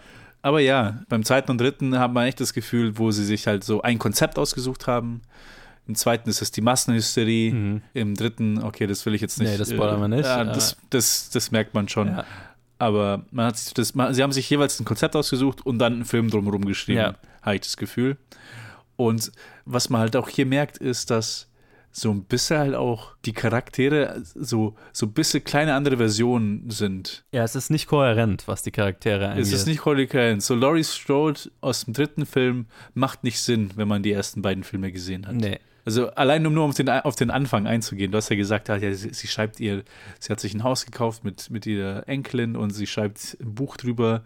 Aber die Sache ist halt so, das ist eine Frau, die 40 Jahre lang sich darauf vorbereitet hat, einen Mann umzubringen, der gerade gefangen war in diesen 40 Jahren. Man wusste, wo er ist. Ja. Und sie war permanent in Highest Security Level, so hat sie gelebt. Und jetzt nach dem zweiten Film, nachdem er, nachdem er ihre Tochter umgebracht hat, verschwunden ist und keine Spur von ihm irgendwo ist, ist sie auf einmal so, ja, okay, ich gehe einkaufen, ich kaufe mir, ich, ich schreibe mein Buch, ich bin mit meiner Enkelin, ich, ich flirte mit dem Police Officer. Also. Und das einzige Trauma, das aufkommt, ist, wenn andere Leute mich beschuldigen wegen den schlimmen Dingen. Ne? Aber dann ist es. Die, die für mich auch nicht Sinn gemacht haben. Nee. So, entweder erinnere ich mich gar nicht an die ersten beiden Filme, aber wie kann man ihr die Schuld geben? Das, das kam so auch aus dem Nichts für mich. So, weil, weil es kam, es kam so mehrmals in diesem Film die Anschuldigung, sie hätte ihn irgendwie provoziert und dadurch ja. hätte sie es. Also ja, das ist halt nicht konsistent. Vor allem auch nicht mit der Stadt im zweiten Teil, die alle plötzlich total heiß drauf waren, das Evil selber zu entsorgen, ne? Das aber da in dem zweiten Teil ja nichts mit Laurie Strode zu tun hatte, weil die lag ja die ganze Zeit im Krankenhaus. Stimmt. Also da gibt es halt dann keine Verbindung so, ne? Die haben alle, waren plötzlich alle so in so eine Blutlust, jetzt hier äh, Michael Myers umzulegen und da gab es halt keine Verbindung zu ihr, weil sie lag im Krankenhaus und der hat rumgemordet. Also es war halt so, okay, woher kommt jetzt die Anfeindung in ihr gegenüber im dritten plötzlich? Ja, ja. Wo sie im zweiten die ganze Zeit nicht anwesend. Also, ne. Die hat sich einfach irgendjemand ausgedacht, beim, im, während, während, das Skript geschrieben wurde. Man hat überhaupt nicht, also ja, man hat nicht so darauf geachtet, die Filme wirklich kohärent zu, miteinander zu verbinden. Ja. Was für mich okay ist, in dem Sinne, dass es jeweils ein, zwei Jahre dazwischen hatte, wo ich die Filme gesehen habe. Das heißt, das meiste kann ich mich sowieso nicht erinnern. Und zum anderen ist es jetzt auch leider keine Trilogie, die ich mir nochmal anschauen werde. Also es ist nee, jetzt auch kein Wenn, wenn dann der Problem. 2018er so, ne? Aber wenn, wenn dann der. Ich, ich habe mir so gedacht, äh, beziehungsweise ich habe das auf äh, Twitter beschrieben gehört, so, das wäre eigentlich alles ganz solide, wenn das jetzt Teil von so einer Anthology-TV-Serie wäre, weirde Dinge, die in Haddonfield passieren. so, so Black Mirror-esque so, ne? Ah ja, da war yeah, mal, yeah. Äh, gab es mal diese Episode, wo die ganze Stadt durchgedreht ist und eine Hetzjagd auf einen Typ gemacht hat. Ah, total, so Twilight Zone, Black Genau, ja, so Black Twilight Zone-mäßig. Ja, und dann eben, ne, dann macht, wäre auch das, was in dieser Episode äh, passiert, in diesem dritten Teil, so wenn das eine von mehreren Episoden von weirden Geschichten, die in irgendwelchen Kleinstädten passieren wäre, dann würde das total, wäre das eine nette kleine Idee. So, das macht halt aber in der Kontinuität, das bringt hier was komplett Neues im dritten Teil, was in allen Teilen davor nicht angesprochen wurde, nicht Teil des Konzepts war, wird hier plötzlich eingeführt und ist dann der, dann der Inhalt des Films, wo wir aber eigentlich ja da sind, um den Showdown zwischen Michael Myers und Laurie Strode zu sehen, der aber ja eigentlich im ersten Gefühl schon erzählt war, Also wird hier was komplett Neues erfunden, was dann aber halt einen neuen Showdown und ein neues, eine neue Auflösung braucht, nur um dann den finalen Showdown und die finale Auflösung zu liefern. So. Und dann habe ich mich halt so gefragt, ja, okay, ich appreciate die Weirdness, aber warum? warum habe ich mir das jetzt gegeben? Was ist der Sinn dieses, warum, warum haben wir das ja, jetzt gemacht? Ja, total, total. Ich, ich, ich kann das so sehen als Horror-Twilight Zone-Episoden. Ja. Das wäre total schlüssig. Dann kannst du nämlich allen weirden Scheiß machen, der in den ganzen anderen halloween Weil es ja, weil's ja eigentlich genauso geschrieben sind. Ja. Also genauso wie du es beschrieben hast. Äh, die haben einen Film gemacht und auf einmal, ah fuck, wir müssen uns irgendwas ausdenken für zwei Filme.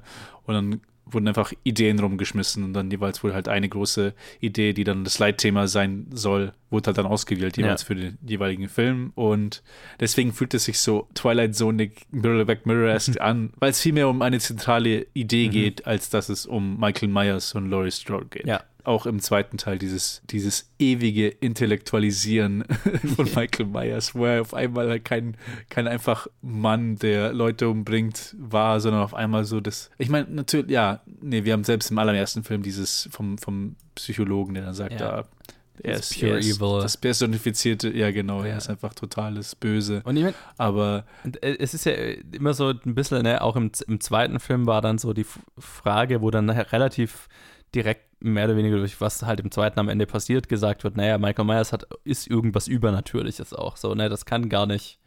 Und dieser Film spielt da dann auch damit, nur um dann am Ende halt doch nicht damit zu spielen. Mm, ja. Und das ist auch inkonsistent einfach so, ne? Also, was ist er jetzt? Ne? Da da kann man jetzt nicht genug drüber reden, weil wir spoilerfrei reden, aber das ist nicht schlüssig, was der Film hier macht. Ja, ja, also den kann man schon gut auseinandernehmen. Und das auch während man dem schaut. Also es ist, die Nähte sind nicht gut gemacht, so wie er da zusammengeflickt ist. Und es sind interessante Sachen, die sie machen wollen, aber im Endeffekt passt halt nicht alles wirklich gut zusammen. Ja.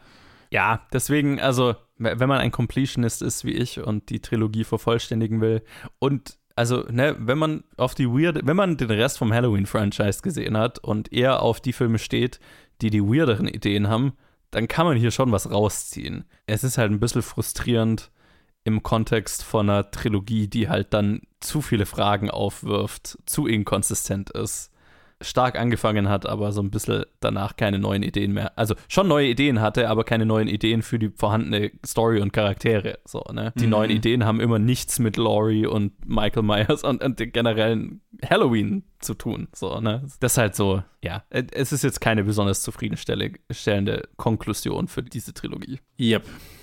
Tjo. Mal schauen, was David Gordon Green nächstes Jahr mit, mit, der, mit den Exorzisten macht. Oh je. Ich habe es gerade nachgeschaut. Okay. Also, ich, mal gucken. Ja, gut. Es wird auch eine Sequel sein, die halt 50 Jahre später Ja. spielt. Vielleicht wird dann auch Sure. eine Trilogie draus. Ja. Mal gucken. Lassen wir uns mal überraschen. ja. Aber in diesem Sinne würde ich sagen, erstmal, das war's mit einer weiteren Review-Mammut-Episode. Es kommt gerade einfach Alter. so viel raus. Es ist Es ist halt einfach fast so lang wie, wie Triangle Wie Triangle of Sadness. Genau.